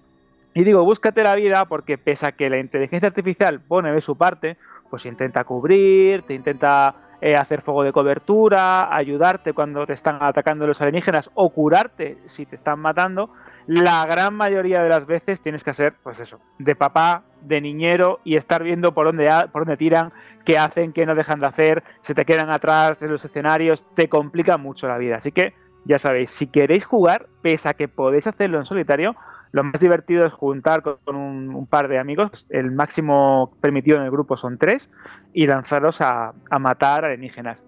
Otra cosa muy, muy, muy buena del juego, que para mí es una de las cosas más interesantes, es el alto nivel de personalización que tienes en, en el título.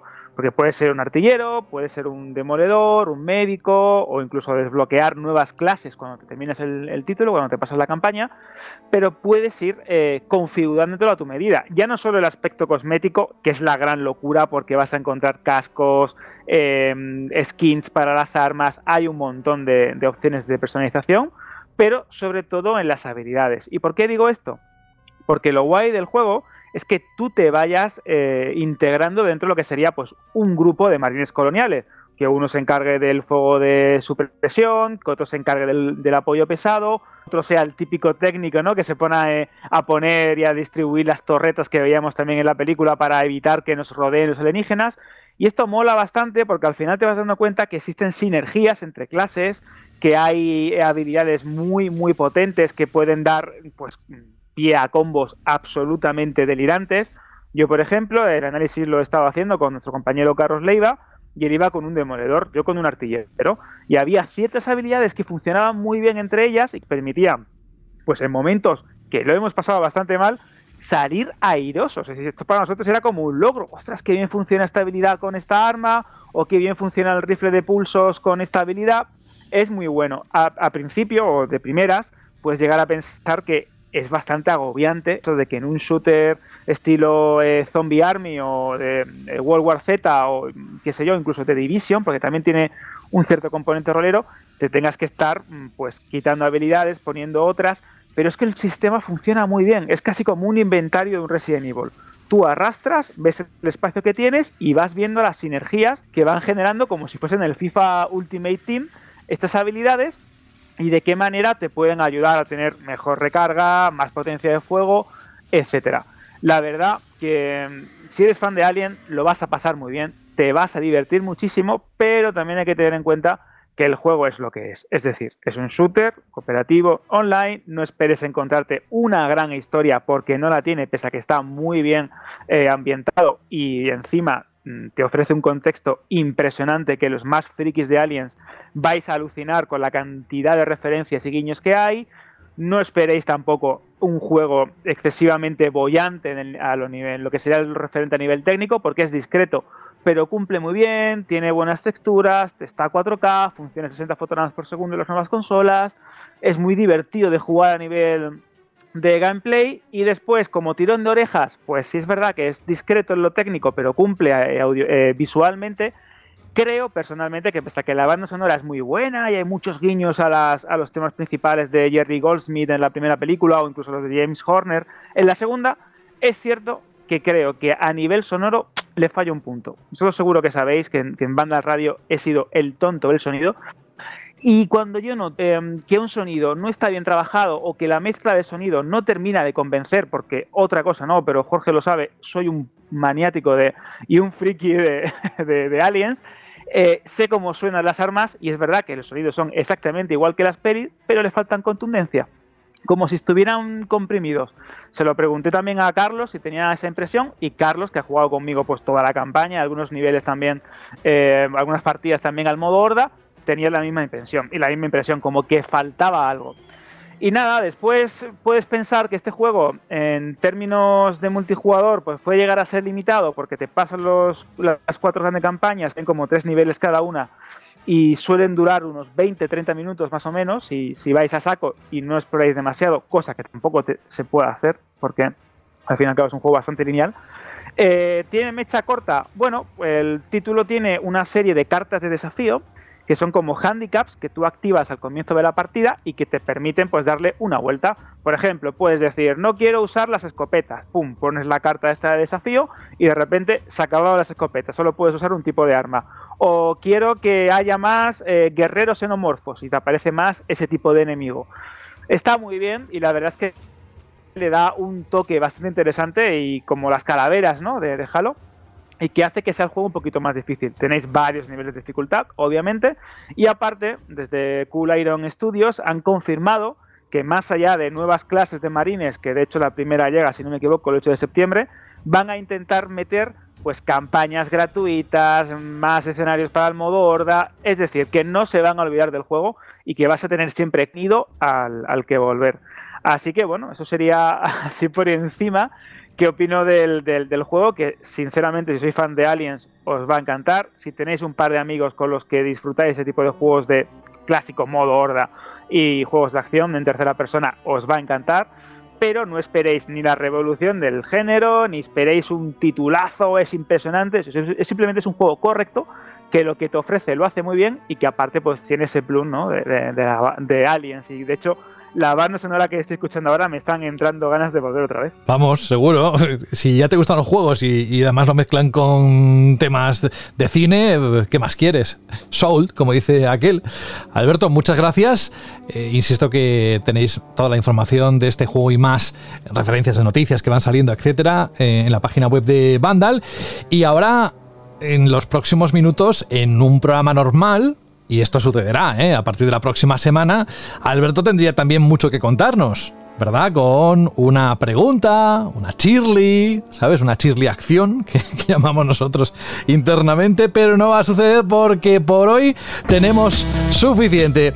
Cuatro juegos más lo que ha sucedido durante la semana en la Gamescom, la verdad que no se puede pedir mucho más para regresar en Vandal Radio. 12 Minutes, Psychonauts 2, No More Heroes 3 y Aliens Fireteam Elite. Son los que... o Elite son los títulos que han formado parte de este primer episodio, que además ha contado con la inestimable ayuda, y siempre la queremos tener, siempre que el tiempo se lo permita, a Sara Borondo. Gracias, muchísimas gracias por estar con nosotros, Sara, y espero que esta novena temporada que hoy inauguras junto al resto del equipo, pues que signifique que busques esos momentos para también compartirlos con nosotros aquí y con los oyentes.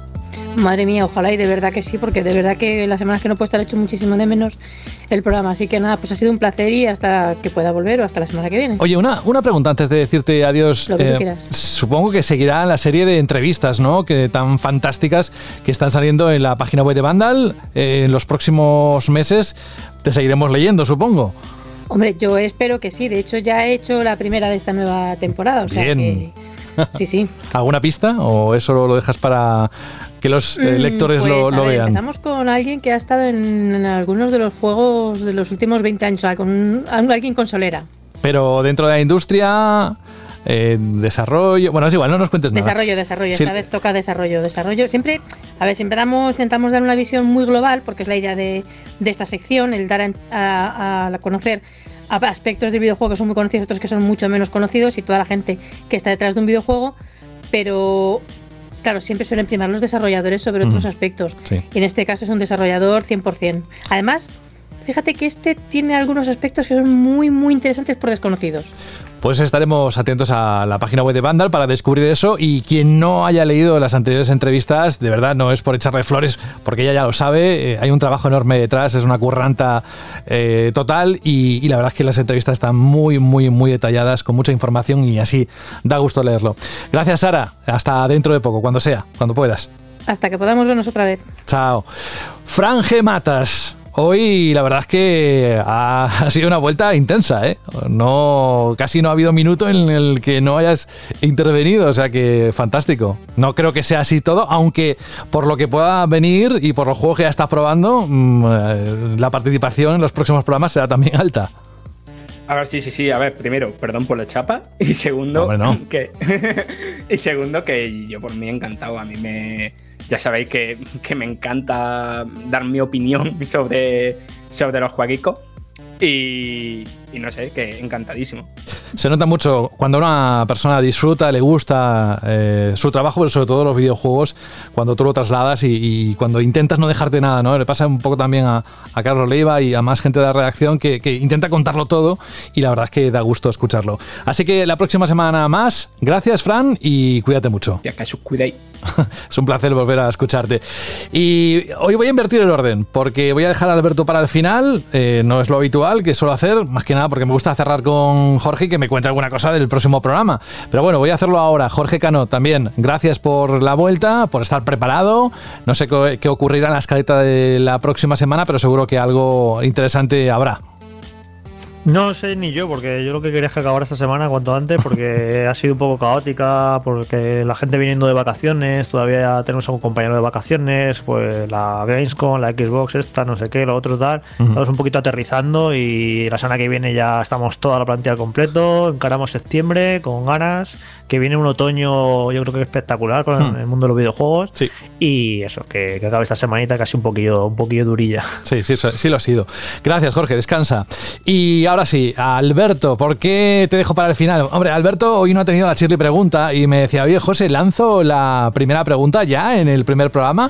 Digo, hombre, seguro que lo están esperando, pero te voy a elegir hoy. Hoy te voy a elegir, porque sabéis que nos gusta desde hace ya unos cuantos programas, además fue propuesto por uno de vosotros, que acabáramos cada edición de Banda al Radio con una banda sonora de un videojuego que os apeteciera escuchar y compartir con el resto de oyentes. Como no os ha dado tiempo a mandar ninguna petición y lo hago ahora, lo digo ahora, y a partir de los próximos días quiero que el correo, la cuenta de correo radio arroba vandal.net esté llena de propuestas para ir cuadrando las canciones que nos pedís con los programas que van a venir en esta novena temporada. Pero como no tenemos esa canción hoy, se lo he dicho a Alberto. Digo, mira, la segunda opción, ¿eh? o una u otra, es que tú pidas la canción. Y me ha dicho, lógicamente, que la canción, que la próxima semana os hace la pregunta Shirley, que además está preparando una muy buena.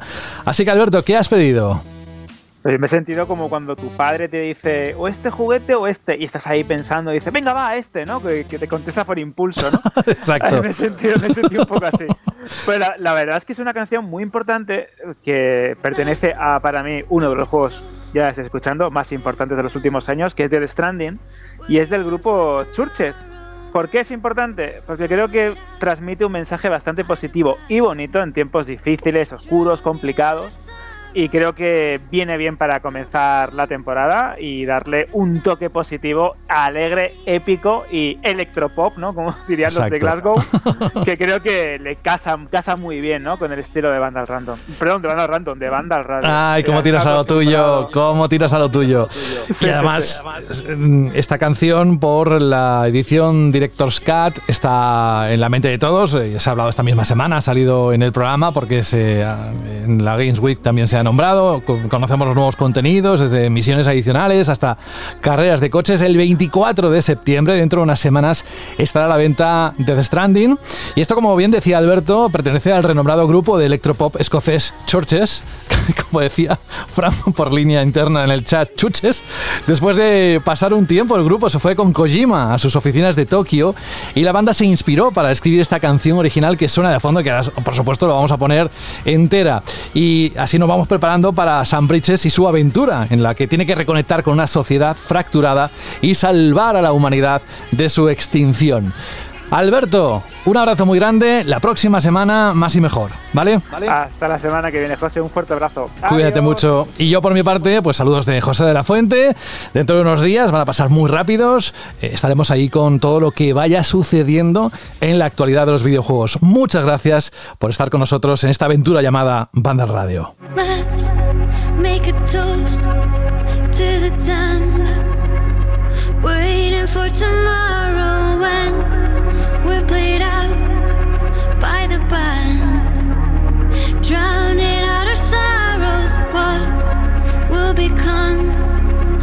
us now at the end of time. We'll be fine, you and I.